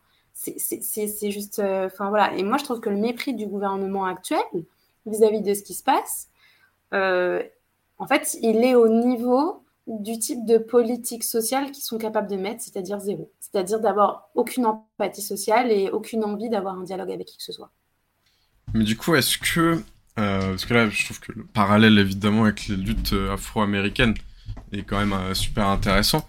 Mais est-ce que là, du coup, on n'est pas sûr On a beaucoup de Malcolm X, mais peu de Martin Luther King? Je sais pas si vous voyez ce que je veux dire, dans le sens où aujourd'hui, il n'y a pas de, enfin, il y a des revendications qui sont très, qui sont quand même émises par énormément de jeunes, énormément de gens, notamment aussi qui sont relayées par une partie de la gauche, hein, donc qui veulent abroger. donc ce droit de tirer en cas de refus d'obtempérer, qui avait été introduit par Bernard Cazeneuve justement suite aux attentats. Mais euh, au-delà de cette traduction politique, est-ce que, si vous en pensez, est-ce qu'il y a un manque d'incarnation ou de revendication claire ou, ou d'un mouvement qui puisse porter une revendication politique euh, majeure? Parce que là, voilà, y a, la, violence, elle, est là, je veux dire, je pense qu'elle elle doit se traduire euh, politiquement aussi, il faut qu'il y ait une réponse. pas seulement de répression, évidemment, une réponse politique. Bah, ils ont euh, peut-être mis Nelson Mandela en prison, euh, là, les dernières 48 heures, on en saura plus dans 10 ans. Ouais, ouais c'est vrai, c'est vrai, t'as raison. Ça vient juste d'arriver, enfin, ça vient juste d'arriver, on est vraiment au cœur de la chose, mais, euh, la, question, elle se pose aussi sur la manière dont maintenant les, les, les, les, progressistes sont capables de d'analyser les choses. Et j'ai pas l'impression que pour le moment il y a eu des annonces extrêmement intéressantes de ce côté-là quoi. Enfin voilà je, je critique personne et je, je donne pas d'avis ouvert là-dessus mais euh, on ne peut pas demander à des gens qui sont dans une réaction pour le moment, bah, ça va faire 72 heures, euh, d'avoir tout de suite une construction politique euh, complètement développée sur comment réformer, comment réformer l'État, changer de république, fonds de police. Enfin voilà, c'est mm. des choses qui prennent du temps aussi. Et puis, en plus, enfin, mmh. déjà, oui, on va pas demander à des jeunes de 13 ans, 14 ans, 15 ans d'être euh, les révolutionnaires les plus affûtés euh, du tiroir. ouais, c'est clair. voilà, enfin, juste, euh, on va juste, voilà, se parler sincèrement. Mais en plus de ça, enfin, je veux bien qu'on oppose, enfin, voilà, Nelson Mandela. T'as pris qui en opposition? Martin Luther King? Marthe, bah, Malcolm X et Malcolm X, bah, euh, c'est drôle parce que ce matin, je me, je me suis réveillée sur enfin, je me suis réveillée, j'ai regardé sur Twitter et il y avait euh, une, une citation de Malcolm euh, qui, euh, de Malcolm de Martin Luther King, pardon, qui disait Permettez-moi de dire, comme je l'ai toujours dit et comme je continuerai à le dire, que les émeutes sont socialement destructrices et qu'elles sont à et qu'elles vont à l'encontre du but recherché. Mais en dernière analyse, une émeute est le langage de ceux qui ne sont pas entendus et qu'est-ce que l'Amérique n'a pas entendu? Elle n'a pas entendu que le sort des Noirs pauvres s'est aggravé au cours des dernières années. Elle n'a pas entendu que les promesses de liberté et de justice n'ont pas été tenues. Et elle n'a pas entendu que les larges pans de la société blanche sont plus préoccupés par la tranquillité et le statu quo que par la justice, l'égalité et l'humanité. Donc je pense que voilà, on vit en fait euh, les Exactement mêmes ça. Les mêmes, les, les, mêmes réalités quoi. Enfin, euh, et, c'est encore plus triste de se dire que depuis, euh, depuis, depuis, depuis Martin Luther King, on en est au même point. Enfin, juste à un moment donné, voilà, faut, faut se le dire. Et puis, euh, bah, Martin Luther King a pu être, voilà, euh, prôner un discours pacifiste. C'était un choix euh, de stratégie politique, etc., de choisir la, la pacificité ou la violence. Il y, a des mobilisations qui ont fait le choix de la pacificité, d'autres non. Enfin voilà, on, en juge aux conséquences. mais mais les, raisons sont toujours les mêmes, on la comprend. on sait pourquoi est-ce qu'il y a des émeutes. Et donc, du coup, bah, comment est-ce qu'on fait pour enrayer, euh, enrayer cette colère, quoi? Bah. C'est ça, toujours la question. En fait, moi, je me dis que justement, enfin, si on repart sur un peu l'analogie Martin Luther King, Malcolm X, c'est un peu les deux, les deux faces d'une même pièce. Et le, but recherché, c'est le même, hein, c'est le changement social et c'est le changement euh, radical dans les rapports de classe et de domination euh, que subissent une partie de la population. Mais du coup, ce, que, ce que, je, que je voulais dire, mais du coup, franchement, Ravine, mais m'a bien, euh, m'a bien répondu, c'est que j'avais la sensation qu'on n'avait pas de, de Martin Luther King. Ce que, ce que je veux dire, c'est que j'avais la sensation que dans l'espace politique à gauche, en tout cas en France, il y a personne qui est en capacité de prendre la parole pour, je sais pas, donner un débouché, en tout cas donner de l'espoir, dire euh, cette violence n'est pas vaine, elle peut, elle peut être organisée, elle peut créer du, de la transformation sociale. Ouais. C'est plus ça qui me, qui me euh, désole un petit peu. Ce qu'ils l'ont fait, Assa Traoré l'a fait à sa manière. Je pense qu'elle a été une figure. Euh, pour le mouvement révolutionnaire en France. Elle a été une figure pour euh, les jeunes de quartier populaire. Euh, elle a réuni, enfin on l'a dit, elle a réuni des milliers et des milliers de personnes à République, à Beaumont-sur-Oise, etc. Et son discours a été écouté et ça n'a jamais été un discours d'appel à la violence, mais ça a été un discours qui appelait à la justice, à, la bataille contre contre à la bataille judiciaire en fait pour gagner la vérité et la justice mais c'est une bataille qui s'accompagne aussi Enfin, c'est quelque chose qu'on gagne aussi par les mobilisations sociales. Et c'est juste qu'aujourd'hui, bah, bah, elle est toujours en bataille, quoi, et qu'on n'a toujours pas reconnu que ce soit ces, ces, gendarmes qui ont tué, tué son frère. Euh, et, euh, et c'est vrai que voilà, aujourd'hui, dans un, dans un contexte qui est tellement explosif, dans un contexte de crise sociale aussi, aussi puissant, euh, bah, quelle voix on donne Et c'est là où, à chaque fois, bah, on en vient à là où on arrive tout le temps, c'est quel débouché politique on donne et quelle traduction politique on donne à tous ces mouvements et euh, il y a très peu de voix qui s'expriment. Là, il y a Mélenchon qui s'exprimait euh, ce soir euh, à 18h, mmh. et c'est vrai que c'est une parole importante de, de, sa part, de dire on ne fait pas la guerre à ses enfants, on n'abandonne pas ses enfants, et que n'importe qui dans ce pays, qu'il soit de gauche ou de droite, peut comprendre la colère après qu'on ait tué un enfant. tout le monde peut le comprendre. et que l'heure n'est pas de faire la guerre à ces enfants-là. Je pense que c'est important de le dire et c'est important aussi que que des, des personnalités publiques, en tout cas qui ont une grande responsabilité dans, dans ce pays, puissent prendre aussi la parole aussi clairement et qui n'essayent pas de diviser aussi leur propre camp social. Parce qu'on a besoin aussi d'unité de notre côté. Hmm. Et euh, aujourd'hui, il y a certaines prises de position qui viennent fracturer notre camp encore une fois. Et ça, c'est pas normal. Tu, tu, veux, tu veux dire lesquels Tu veux dire les termes? Bah, tout simplement, il y a eu, il y a eu voilà, certaines sorties de Fabien Roussel, pareil. Euh, on ne sait pas de quel côté il se place. Euh, quand on a une quand on quand on défend euh, voilà euh, corps le corps armé contre des enfants de 13 14 ans il y a un problème. C'est pas possible c'est pas tenable. On peut appeler, on peut être critique vis-à-vis des mouvements mais on peut pas tirer contre son camp. Et ça c'est voilà. Ouais il demandait aussi pas pour rebondir hein, pas mm. pour taper spécialement sur Fabien Roussel mais il, préconisait bah si on va regarder la séquence il préconisait, je crois, de censurer les réseaux sociaux. plus fracturé aujourd'hui. comme Elon Musk. D'abord, il y a des phénomènes nouveaux qu'il va falloir étudier. Enfin, les, les viewers sont encore au chaud, mais euh, vous avez vu que ce sont beaucoup des jeunes, des mineurs, 12 euh, ans, 13 ans, 14 ans. Ensuite, le rôle des réseaux sociaux. Enfin, quand même, quand est-ce qu'on va s'y pencher sur euh, le dos de ceux-là qui, en ce moment, gagnent de l'argent à faire du buzz sur des scènes de pillage, etc. Il y a un moment donné, il faudra dire, on les coupe euh, quand c'est chaud dans le pays. Je préfère l'état d'urgence sur les réseaux sociaux que sur les populations. Les jeux vidéo. Est-ce que ça veut dire donc voilà, enfin, je sais pas ce que, je sais pas ce que vous en, je sais pas ce que vous en pensez, mais on est quand même euh, boomer sur 20, quoi. Euh... Je, moi, ça me fait penser. Alors, je, vais peut-être réagir un peu à chaud. Je n'ai pas tous les éléments là en tête, mais en fait, en ce moment, il y a le Sénat qui est en train d'étudier justement un truc sur les influenceurs euh, et tout et tout. Et je sais pas pourquoi, j'ai l'impression qu'il y a une partie de la gauche qui s'est lancée là-dedans en mode Oh mon dieu, on va se battre le capitalisme en, interdisant aux influenceurs de faire de la pub sur Instagram. Et franchement, à partir du moment où on considère Internet comme pour les médias un lieu où bah, quand tu sponsorisé, tu l'affiches et point. Enfin, tu vois, genre, ça fait pas tout le monde en vrai le truc. Il y a une partie de la gauche qui s'est engouffrée là-dedans en mode on va combattre le capitalisme en passant par les réseaux sociaux. Je me suis dit que vraiment, on avait perdu aussi une conception de ce qu'était la lutte anticapitaliste. En fait, on, a perdu un truc. Et euh, je pense que là, euh, ce qu'il dit en plus euh, d'être un gros boomer, disons les mots, c'est qu'en fait, il, comprend pas comment fonctionnent les réseaux sociaux en fait. Il voit pas le potentiel révolutionnaire des réseaux sociaux. Et alors que, bah, typiquement, sans les réseaux sociaux, la vidéo de Naël, on l'aurait pas en fait. C'est clair la vidéo de ce qui s'est passé, on l'aurait pas. Et euh, ça me, ça me, ça me questionne sur en fait la compréhension de nos dirigeants politiques concernant ce que représentent les réseaux sociaux et comment ils peuvent être utilisés, que ce soit dans leur communication, mais aussi dans, dans la vision qu'ils en ont. Quoi. C'est, euh, je trouve ça assez, euh, assez terrible et assez fatigant en réalité. Voilà, à chaud, c'est ma réaction parce que je ne savais même pas qu'il avait fait cette, euh, cette déclaration. Je suis ravie de l'apprendre en, en live, du coup. Voilà. Ouais, c'est toujours ridicule.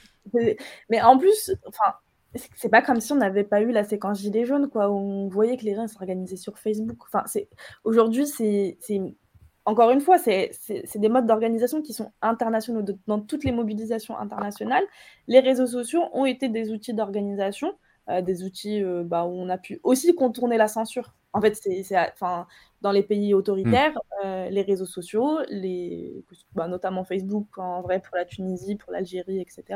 Mais on a pu faire tourner des appels à manifestation via les réseaux sociaux. On a pu communiquer avec l'extérieur via les réseaux sociaux. Euh, en fait, ce sont de véritables espaces d'organisation qui ne sont pas suffisantes, effectivement. Enfin, euh, on peut euh, voilà, émettre une critique entre les mobilisations sur les réseaux sociaux et leur traduction dans la vie réelle, mais il y a une matérialité, en fait, ce qui s'exprime dans les réseaux sociaux est existant et préexistant dans la société réelle. Le mouvement MeToo, c'est un mouvement qui part des réseaux sociaux, mais qui part aussi d'une réalité des femmes. C'est un outil de communication. Enfin, Enfin, je pense que si Marx avait accès aux réseaux sociaux, il serait super content. Ce serait un accès aux masses. il tweeterait, il tweeterait, euh, mais genre. International et tout. Enfin, vraiment, genre, c'est quoi cette position euh, euh, Enfin, vraiment à la remorque, quoi. À la remorque de tout, des classes dominantes et, et, du mouvement social, quoi. Après, je trouve qu'il y a deux petits enseignements qui sont un petit peu rigolos, en tout cas sur la mode d'organisation. Je sais pas si vous avez vu ou si vous connaissez bien Snapchat, mais t'as des, as des cartes voilà, tout le monde qui, qui envoie des snaps, ils sont géolocalisés. Et t'as des cartes où tu peux voir une concentration de gens qui sont en train de faire des snaps. donc c'est cet outil-là, une carte, tu vois une concentration de personnes sur voilà et du coup en fait tu sais où se passent bah, les émeutes ou les actions ou les, mouvements et c'est ça, ça a été un vrai outil hein. mais en vrai ça aurait peut-être pas ça ça aurait été autre chose hein. Mm. faut faut pas se leurrer enfin c'est comme dire on va interdire les marteaux parce que certains au lieu de planter des clous ils, ils tapent sur des gens bah non enfin c'est complètement débile mais c'est du populisme à la Roussel. Des fois, il nous fait des petites sorties comme ça, type comptoir. Euh, c'est un petit peu sa spécialité. Je suis content de voir les gens faire des barbecues dans les feux dehors, parce qu'il adore ça. Peut-être. En vrai, il y a de ça aussi. Hein. franchement, il y a des trucs de ouf qui se sont créés, des espèces de pique-niques sauvages comme ça, avec tout le monde à la sortie du Lidl, euh, avec sa saucisse et tout. Ouais, bah, j'espère qu'ils kiffent euh, les barbecues populaires du coup là. Ouais, c'est des vrais barbecues.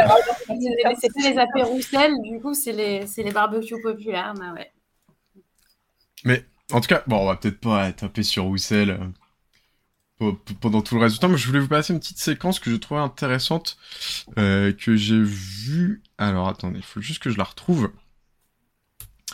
c'est un mec qui s'appelle Mohamed Eni. Je sais pas comment ça se prononce, pardon. Ouais. Euh, qui dit un truc assez intéressant.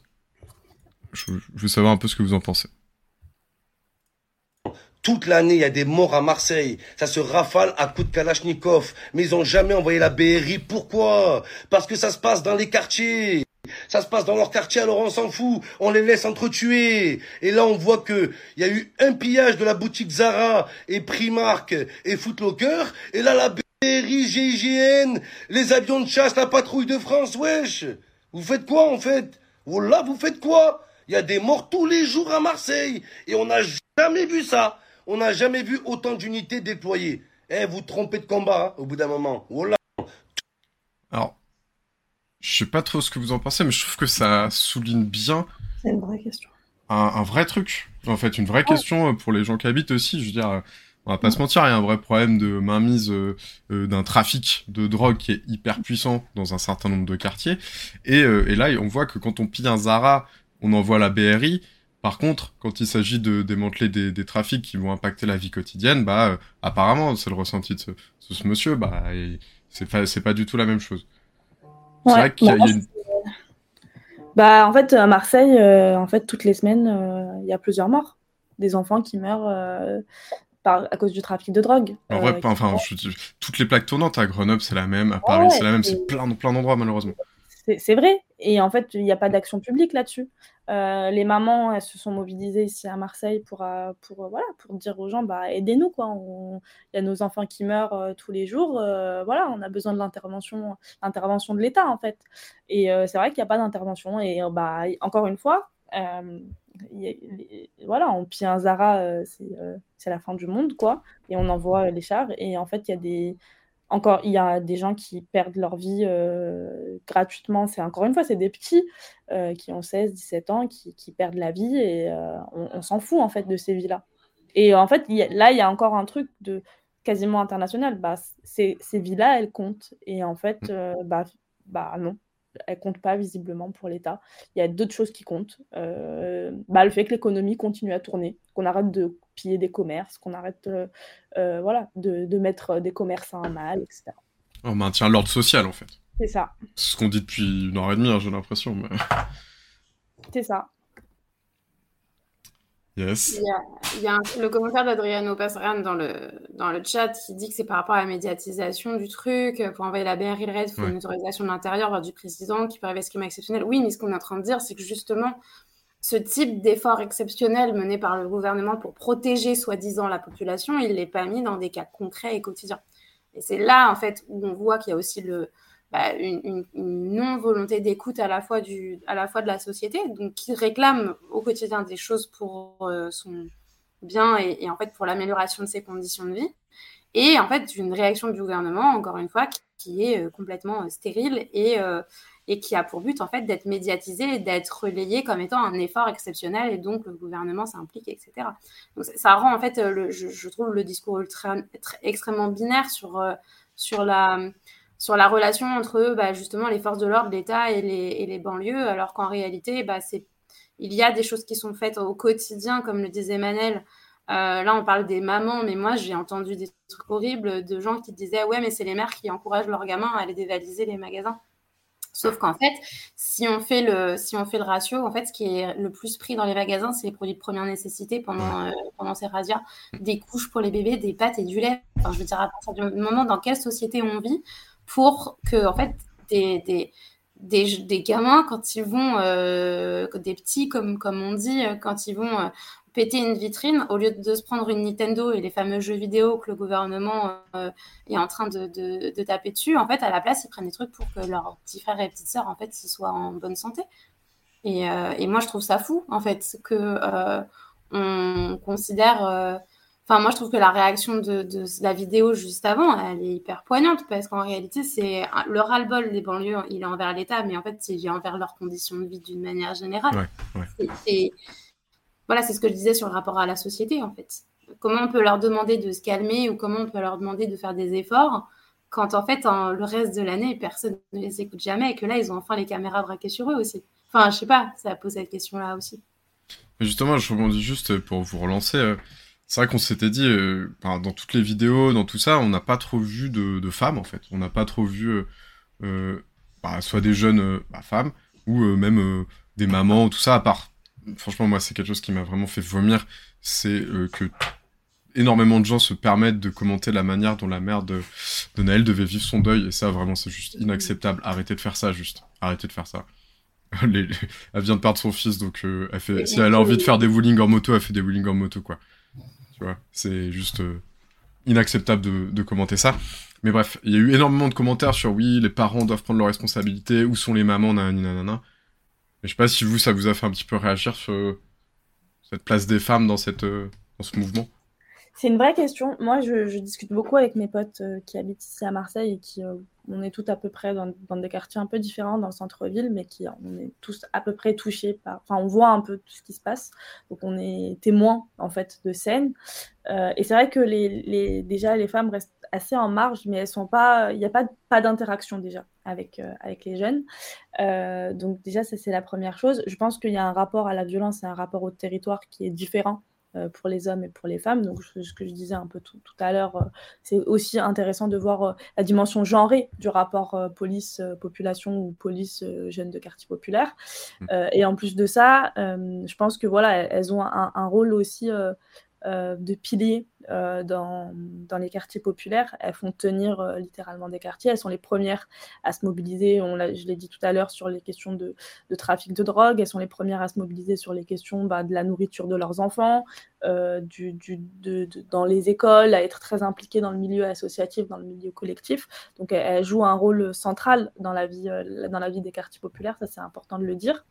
Et elles y vivent aussi et elles y vivent. Et peu d'entre elles sont salariées, donc en fait elles vivent quotidiennement encore plus que les personnes avec qui elles partagent la vie dans les quartiers. Et puis elles ont, voilà, elles ont, et c'est aussi euh, en vrai dans l'histoire des mouvements contre les violences policières, c'est majoritairement des femmes qui portent les combats. Je pense à Amel Bentounti, je pense à, à Assa Traoré et, mm. à, et à tant d'autres. Hein. Vraiment, euh, c'est euh, la sœur d'Ibo aussi. Enfin, voilà, il y, a, voilà, c'est souvent des femmes qui portent aussi euh, les combats pour la vérité et la justice sous des formes différentes. voilà. Et voilà, je pense qu'elles sont présentes à, leur manière et qu'elles, et il y a besoin aujourd'hui de dire que bon, bah déjà elles ont elles, permettent voilà, cette, ce, dialogue social, cette vie sociale, et elles sont aussi euh, révoltées par ce qui se passe, euh, parce que euh, c'est pas juste les mamans, les sœurs qui vont calmer la situation. En fait, elles sont tout autant révoltées, peut-être plus aussi par ce qui se passe. Euh, elles sont pas passives face à la situation, elles s'organisent aussi de manière, euh, de manière différente. Euh, voilà, peut-être pas de cette manière-là, mais il y a d'autres formes de mobilisation. Là, on, a ce pan-là qui est très médiatisé, mais je pense que voilà, il y a, aussi d'autres mobilisations qui vont émerger suite à, suite à ce qui s'est passé. Et puis, et puis voilà, je pense qu'il y a, il y a, il y a, voilà, il y a des interactions aussi qui sont très drôles, qui sont très qui voilà moi j'ai vu des trucs voilà c'est assez drôle mais euh, mais mais voilà c'est important aussi aujourd'hui de les remettre au centre euh, de, de, de, ces mobilisations là et de voir aussi le, jeu, le rôle qu'elles peuvent jouer pas aujourd'hui on a l'impression qu'elles sont à la marge mais je pense qu'elles sont pas du tout à la marge et qu'elles sont au contraire euh, au centre de, de, ce qui se passe D'ailleurs, je rappelle, mais la personne courageuse qui a pris en vidéo ce qui se passait, c'est une femme. Ouais. ouais. Et en fait, mine de rien, rien que cet acte-là, si la police l'avait vu, Mm. enfin, moi, je, je- quand j'ai vu la vidéo, j'étais étonnée de la manière, enfin, donc courageusement, en fait, cette vidéo a été prise parce qu'elle est pas si loin et elle voit tout et elle commente en même temps. Et en fait, c'est- terrible, quoi. Enfin, je veux dire, euh, c'est voilà. Euh, il y a aussi bah, très rapidement des comptes Instagram, Twitter, euh, Facebook qui se sont levés pour, euh, pour Naël, Justice pour Naël, et qui sont majoritairement modérés par les femmes aussi. Ouais. Euh, quand je regardais du coup euh, sur les... En fait, je, je pense que la mobilisation des, des, des femmes, euh, que ce soit euh, des femmes qui sont mères, mais aussi des femmes plus globalement autour de la question euh, de la justice pour Naël, elle existe. En fait, elle est extrêmement présente. C'est juste qu'elle va se faire de manière différente. Et comme le dit Manel, le, rapport au territoire est différent, mais en plus, il y a un rapport aussi au dialogue qui est différent. Il y a une manière de s'adresser qui est différente parce qu'on nous éduque pas de la même manière, on nous sociabilise pas de la même manière. Et je pense qu'en fait, il y a aussi un contrepoint fait. Et du coup, il y a un commentaire dans le chat qui dit que pour les, micro-trottoirs, c'est principalement les femmes qui s'expriment, mais justement, puisqu'en fait, elles, ont une manière de communiquer différente qui, en fait, euh, bah, les met forcément sur l'avant-scène quand on vient leur parler, puisqu'elles ont peut-être aussi pris l'habitude de sociabiliser différemment. Et, euh, et, voilà. Et ça ne veut pas dire qu'elles sont moins touchées, ça ne veut pas dire qu'elles se mobilisent moins. Euh, mais, mais je pense qu'il ne faut pas complètement les écarter de cette mobilisation. Et comme dit Manel, toutes les figures actuellement, enfin toutes les figures principales des, des, luttes contre les violences policières, ce sont, ce sont des femmes. Quoi. Donc il y, a, y a une vraie présence et c'est important de le souligner. Ouais, bah c'est. En fait, oui, en fait, vous avez complètement raison. Hein. C'est vraiment euh, les, les, les, figures et les visages publics de cette lutte. Je veux juste rebondir encore sur le chat, mais du coup, le filmer, filmer, moi, si ça me fait peur, si je vois des mecs en uniforme, etc. Les femmes ont l'habitude de filmer justement les interactions avec la police. Hein. Euh, et les interactions avec les hommes d'une manière générale, et ça s'est démocratisé justement parce que comme on ne croit pas, ouais. du coup, on a pris l'habitude de filmer. Mm. Et ça, c'est un vrai truc. Et moi, je l'ai remarqué. Euh, je, je, je, par exemple, j'ai toujours de la batterie dans mon téléphone euh, au cas où. Enfin, c'est un, un, vrai truc. Mm. Et, euh, et, ça dit aussi quelque chose sur euh, notre rapport, je pense, à la justice en tant que femme aussi. Enfin, voilà. Mm. Et pendant ce temps-là, Fabien Roussel veut interdire euh, les réseaux sociaux pendant de tels moments. Bref. Euh... T'es déter à. Non, non, je relance, je relance pas le débat, mais. Je relance pas le débat, mais ce que vous me dites, ça me fait réagir. Je me dis, bah, y a. Enfin, tu vois, c'est aussi des explosions de violence et d'inégalité, d'injustice dans plein de sens euh, différents. Et en fait, bah, si on n'est plus en capacité de les partager, euh, peut-être c'est un problème démocratique aussi. Bon. Mais euh, ce qui est aussi un truc de ouf, de, désolé, mais à Nanterre, ceux qui, ont, enfin, ceux qui se sont mobilisés pour qu'il y ait des caméras de surveillance, c'est la droite. Et, euh, et aujourd'hui, bah, c'est ces mêmes caméras de surveillance qui ont permis de confirmer euh, mmh. les, les, positions. Donc, euh, donc c'était juste un, un fun fact. On dit merci à la droite, c'est ça que tu essayes de... de dire. Mais, mais du coup, euh, ils se sont retrouvés pris au piège et c'est toujours drôle de les voir. Enfin voilà, ça, ça n'avait, c'était pas très pertinent ce que j'ai dit. Non, non, mais c'est bien de voir les gens patauger de temps en temps. c'est ça. Mais, du coup, je voulais juste, parce qu'on va arriver sans doute vers, vers la fin du live, mais on avait un autre, deux autres petits sujets à faire, en tout cas à discuter. C'est qu'effectivement, il y a, il y a deux cagnottes qui ont été lancées. Alors, ce post, il date d'hier, je crois que ça a un petit peu évolué entre temps. Mm. Mais, alors, si je me trompe pas, et dans le chat, vous me direz si je me trompe. Ah, ça existe toujours, ça existe toujours. Euh, et c'est pire encore que ce que tu crois, justement, c'est que la cagnotte pour le policier en question a atteint 500 000 euros. Ouais. Donc, enfin, en fait, il faut mesurer aussi ça. C'est même pas pour le policier, c'est pour la famille du policier. Alors, je... ouais, Ouais, ok, la pour sa, famille. pour sa famille, pour son entourage, etc. Mais ça veut dire, enfin, en tout cas, factuellement, ça veut dire qu'il y a 500 000 euros qui vont être euh, peut-être, sans doute, reversés à la famille de quelqu'un qui a assassiné quelqu'un d'autre en dehors de tout cadre légal. Ouais. Et c'est-à-dire que là, on est dans un moment où l'extrême droite s'est tellement organisée, c'est tellement euh, euh, légitimé leur, la- cette propre action, ce propre crime qui a eu lieu, que, que cette personne va peut-être finir euh, semi-millionnaire du fait de ses exactions. Enfin, c'est Ouais. juste sidérant. Et, et ça montre peut-être un basculement, vraiment euh, une hégémonie de l'extrême droite. Quoi. la cagnotte aussi, c'est important d'aller la signaler parce que c'est ils Ouais. ont fait signaler, ils ont signalé la cagnotte pour Naël, euh, enfin pour la famille euh, de Naël, et donc, du coup, la cagnotte, elle est bloquée. Mais du coup, il faudrait aussi bloquer celle-là, du coup. et celle-là, elle est toujours pas bloquée? Et est toujours pas bloquée. Pour refaire un petit peu, un petit peu l'histoire, je sais pas si vous vous rappelez, pendant les Gilets jaunes, il y avait un boxeur alors ça, moi, ça m'a été ma vidéo préférée pendant, et je crois que c'est ah toujours pendant des années, qui, qui, se, qui se révolte contre des CRS et bref, il se défend, il en met trois à terre, c'est extraordinaire. Et il avait été, bah, il avait eu des gros problèmes judiciaires, il y avait une cagnotte qui avait été lancée pour lui, qui avait récolté beaucoup d'argent, et qui avait été fermée, euh, sur ordre de l'État au bout de quelques jours. Et aujourd'hui, bah là, euh, c'est pas le cas pour, euh, pour celle euh, qui rassemble donc ce, plus de 500 000 euros aujourd'hui, je crois, qui a été lancée par Jean, Jean, enfin, des figures de l'extrême droite française, là, Jean Messia. Ah ouais, ouais. Ouais, ouais, ouais. Et les gens, ils donnent des 1000 balles, quoi. Enfin, non, mais... Ouais, c'est ce qui était dans le chat, là. Mais, mais euh, c'est... Moi, j'ai même pas de commentaire. 600 000, ah ouais. Mais, mais en fait, c'est un truc de ouf. Ce qu'il faut se dire, c'est que quand on disait que l'extrême droite s'organise et, euh, et, que l'extrême droite soutient, en fait, euh, ça, c'est que c'est pas juste. C'est pas des lol un soutien, réseautage, etc. C'est qu'en fait, il y a une, aussi une volonté d'écraser psychologiquement aussi, euh, du coup, les forces progressistes euh, avec ce genre de choses. Parce que, évidemment, des gens qui sont capables de donner en moyenne 1000 balles, bah, c'est pas des gens qui viennent des quartiers populaires. Soyons d'accord avec ça. Enfin, c'est un truc de fou, quoi. C'est-à-dire qu'il y a, euh, il y a encore plus un mépris vis-à-vis de, de, ce qui se passe et c'est assez. et c'est assez flippant et c'est assez dérangeant de se dire que leur, ils, vont jusqu'à ne, plus rien avoir à faire de la vie euh, d'un enfant, quoi. Parce qu'à 17 ans, on est un enfant. Bah, ils sont presque, là, ils sont presque prêts à rémunérer le fait d'avoir pris cette vie. Hein. c'est un peu comme si on payait un policier pour avoir tué quelqu'un. Et après, ils vont dire que c'est pour payer l'avocat, etc. Mais soyons aussi d'accord sur le fait que quelqu'un comme la maman de Naël a certainement besoin de plus d'aide pour euh, financer son avocat que euh, euh, un policier qui va avoir le soutien en plus certainement et de sa compagnie et de sa hiérarchie. Enfin, voilà, c'est terrible quoi c'est terrible. C'est, c'est, j'ai même pas les mots. Enfin, quand j'ai vu ça, quand on me l'a envoyé aujourd'hui, j'ai. Ouais, ça bien. Bon, bah, pour essayer d'ouvrir un petit peu une dernière petite question, euh, bah, c'est un petit peu tout ce qu'on a balayé aujourd'hui euh, entre nous et avec vous euh, dans le chat. C'est que bah il y a une énorme fracture dans notre société. C'est que bah vous voyez, on essaye de faire advenir des des débats politiques, on essaie de faire des mouvements sociaux, donc contre les retraites, les gilets jaunes, les soulèvements de la terre, Aujourd'hui, euh, c'est les gens des banlieues qui se soulèvent euh, face à des, ben, à des meurtres euh, impunis sur, sur, leur communauté. Et en fait, on n'a pas de réponse politique du pouvoir et, et on a l'impression que l'extrême droite devient de plus en plus hégémonique.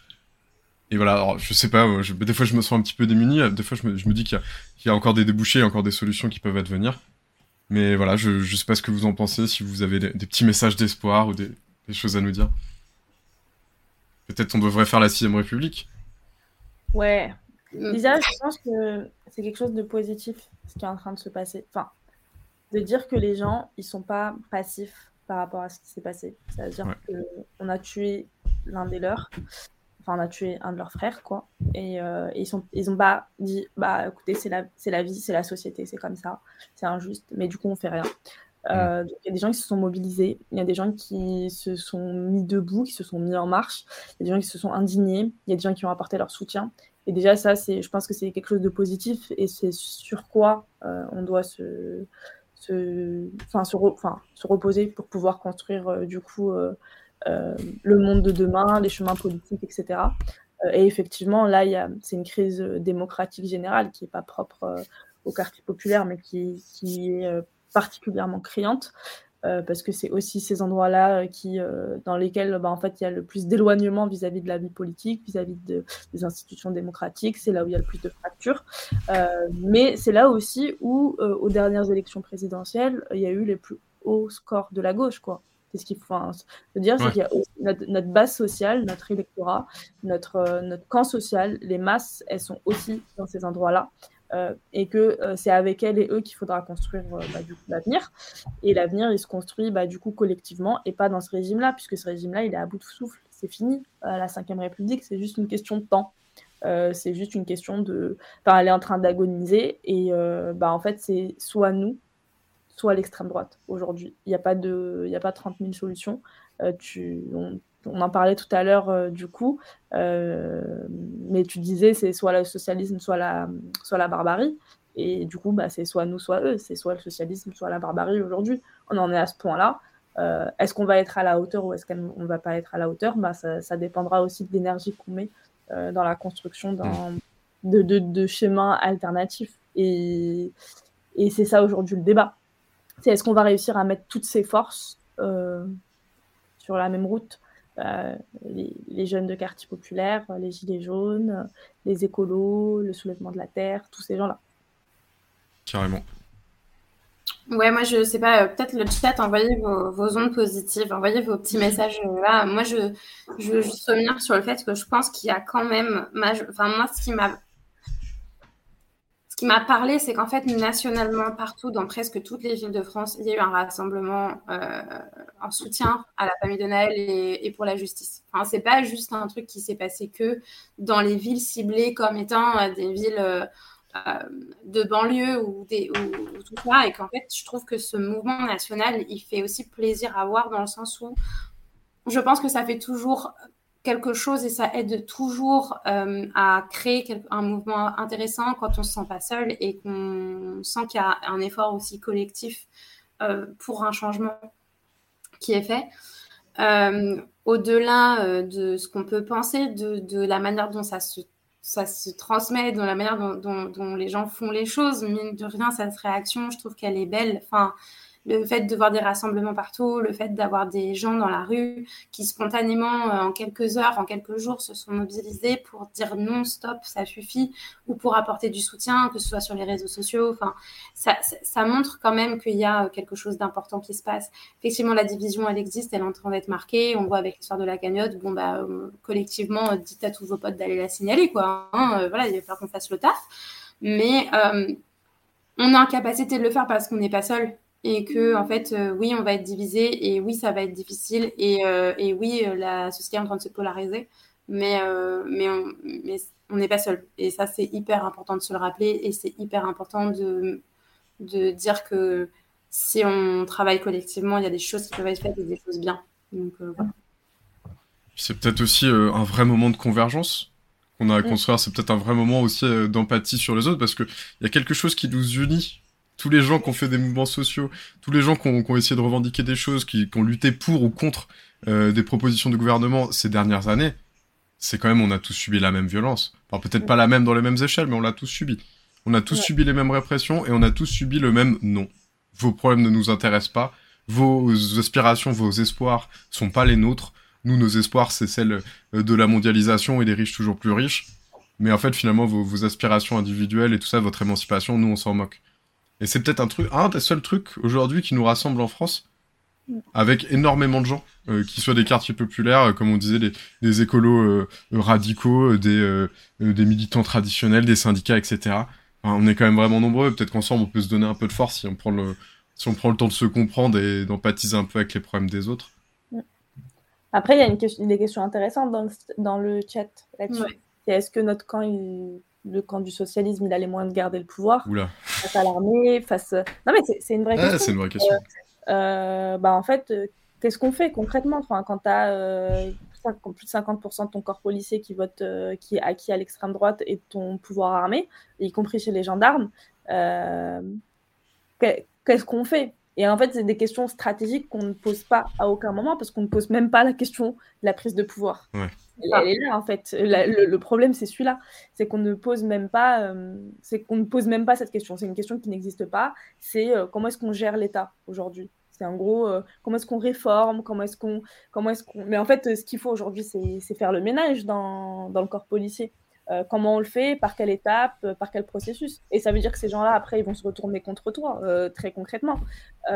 et donc, du coup, c'est des questions qu'on ne, pose, qu'on ne pose jamais à aucun moment. je pense que voilà, ça peut faire l'objet d'une autre émission. Clairement. totalement différente et sur laquelle voilà, on pourra au moins, au moins discuter comment on prend le pouvoir, par quels moyens, euh, sur quelle base, comment est-ce qu'on en faire comment est-ce qu'on fait face euh, bah, en fait euh, aux puissances plus grandes? Parce que c'est ce qui est passé ce qui s'est passé en Grèce, c'est ce qui s'est passé en Espagne, c'est que une fois que les forces de gauche prennent l'appareil étatique, ils sont confrontés aussi à des forces plus grandes. Et comment est-ce qu'on fait pour pas plier le genou derrière? Et du coup, bah, c'est une vraie question, la question de la prise de pouvoir à laquelle personne, en tout cas personne à gauche, ne s'y tente euh, totalement. quoi. C'est comme si c'était pas une, une, question. Mais ça peut faire voilà, l'objet d'une autre. Ouais, ça peut carrément être le sujet d'un prochain, d'un prochain live. ouais, ouais, ouais. Ouais, vous n'êtes pas hyper positif dans le chat. en fait, c'est là. Non, non, mais par contre, allez signaler, dites à vos potes de signaler, utilisez Telegram à, bon escient. Là, euh, pendant les 20 prochaines minutes, vous dites, euh, allez signaler en masse à tous vos groupes euh, vous êtes plus de 70 à, à vous envoyer des gifs de Marx. Et puis, c'est pas ça qu'on fait à gauche Non, je blague, mais, mais en vrai, enfin, je pense que ce serait aussi une belle victoire d'une manière générale euh, pour nous aussi de voir qu'ils n'obtiennent pas tout ce qu'ils veulent euh, juste en claquant des doigts et en mettant des mille balles euh, toutes les six minutes sur une ganotte. Quoi. Ouais, clairement, signaler, signaler, signaler. Ouais. Et je, suis d'accord, le, le, temps, le camp révolutionnaire est un peu en panne. Je suis... ouais. ouais, ouais. Ah, mais nous faut un souffle. Et tu vois, avec tout, avec tout ce feu, toute cette fumée, machin, ça me donne un, souffle aussi. Mmh. Non, non, non, ça va pas être le barbarisme. Moi, je suis pas d'accord pour vivre sous le barbarisme. Je... Non, pas, fan non plus. Hein. Beaucoup de douleur dans le chat. Sur cette voie-là, on va tout faire pour que ça ne soit pas celle-là, mais, euh, mais c'est vrai qu'on a besoin aussi de, de... En fait, on est aussi à un moment où nos... on est désorganisé, en vrai, très très désorganisé de notre côté. Euh, donc, euh, donc il y a beaucoup de questions, beaucoup de chantiers et très peu de temps parce que le monde il avance très vite. Euh, et, et, les événements se déroulent sous nos yeux et on est en incapacité de, comprendre. Moi, je, sais que après la mort de Naël, j'ai été très désorientée. En vrai, c'est le temps de réfléchir à ce qui se passe. C'était voilà le moment de la désorientation. Or, normalement, on est censé pouvoir dire, on sait que ça va arriver quoi. Quand on est un peu révolutionnaire, mmh. on arrive à au moins capter des tendances. Euh, là, on a capté la tendance de crise, mais on ne sait pas d'où ça va péter et comment est-ce qu'il faut l'appréhender.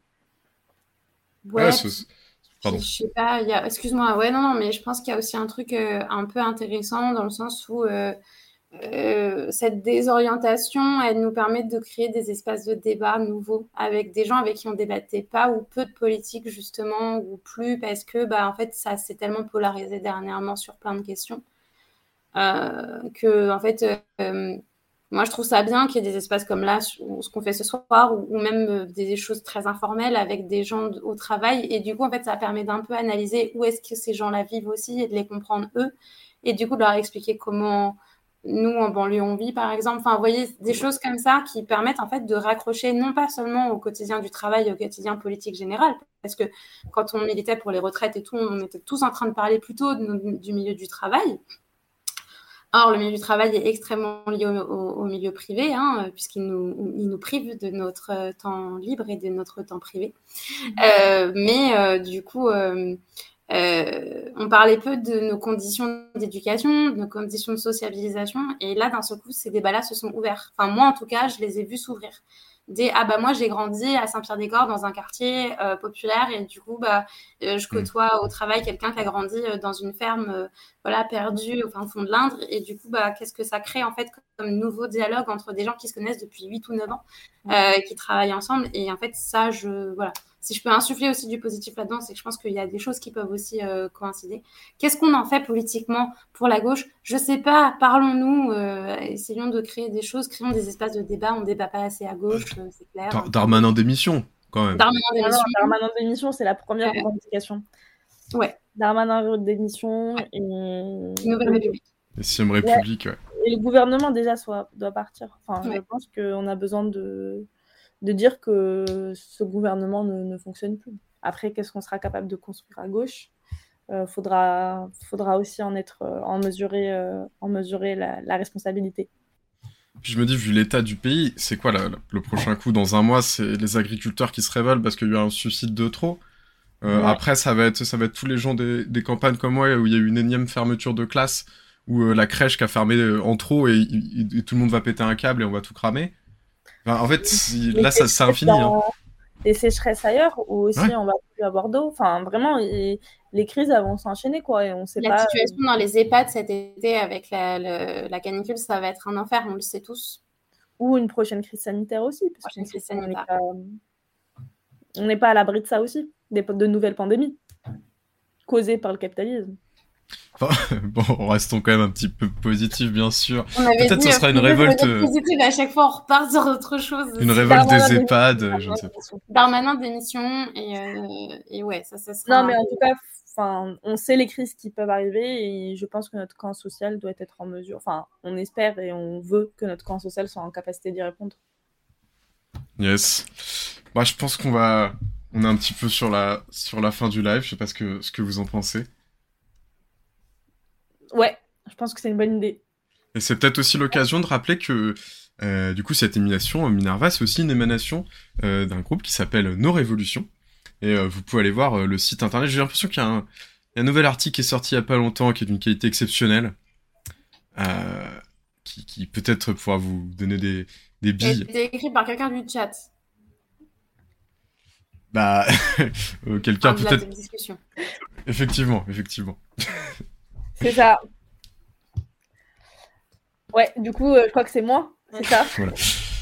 Ouais, ouais, du coup, j'ai écrit un article sur, euh, sur ce qui s'est passé, euh, bah, bah, sur la mort de, de, de Naël et sur c'est un petit, c'est un, un, travail un peu difficile, mais euh, voilà, qui essaie un peu de, mettre à plat euh, voilà, les, raisons euh, qui ont conduit à tout ça et qu'est-ce qu'on peut proposer, qui est encore très faible au niveau des propositions, mais qui, qui va être enrichi par les prochains articles dans nos révolutions par, par différentes personnes. et je vous invite à aller lire, à vous documenter et à, et à partager cet article voilà, autour de vous, autour de, pour vos potes et pour les gens qui ne comprennent pas trop ce qui se passe ça peut aider. Euh, voilà. Euh, des fois, un article, ça marche mieux que 10 heures de discussion. Très bien, bah en tout cas, on... Bah, au revoir et à très bientôt. On se retrouve dimanche prochain, 18h. Peut-être avant, de. Peut avant de dire au revoir, juste mets le lien dans le chat que les ah gens oui. nous quittent. Ouais, avant de dire. Je mets dans le chat tout de suite. Tu le mets Ouais. Top. Ah, bah dommage, Mathilde est arrivée à la fin, mais... Euh... Mais quelle catastrophe, dis donc euh... Oui, c'est une catastrophe. Mais du coup, euh... mais du coup j'espère que ce sera un replay et que du coup, vous, vous pourriez voir toutes les émissions voilà, sur, sur, la, sur les derniers événements qui ont, fait, qui ont plongé la France dans une énième crise. Exactement. Et ben on se retrouve. Ouais, il y en a toutes les semaines pour pour répondre à vos Euh, Il y en a toutes les semaines. Donc la prochaine, ce sera euh, dimanche à 18h. Et euh, et je sais pas de qui on va, de quoi on va parler, qui sera là, on verra. En tout cas, euh, en tout cas, j'espère que vous vous serez là, que vous serez au rendez-vous et qu'on pourra continuer un petit peu de refaire le monde un peu tous ensemble et de réfléchir un petit peu aux perspectives un petit peu réjouissantes euh, qu'on a peut-être pour demain. C'est ça. Et ben en tout cas, bah à très bientôt. Merci Au revoir. à toi. Ciao, ciao tout le monde. Ciao. ciao.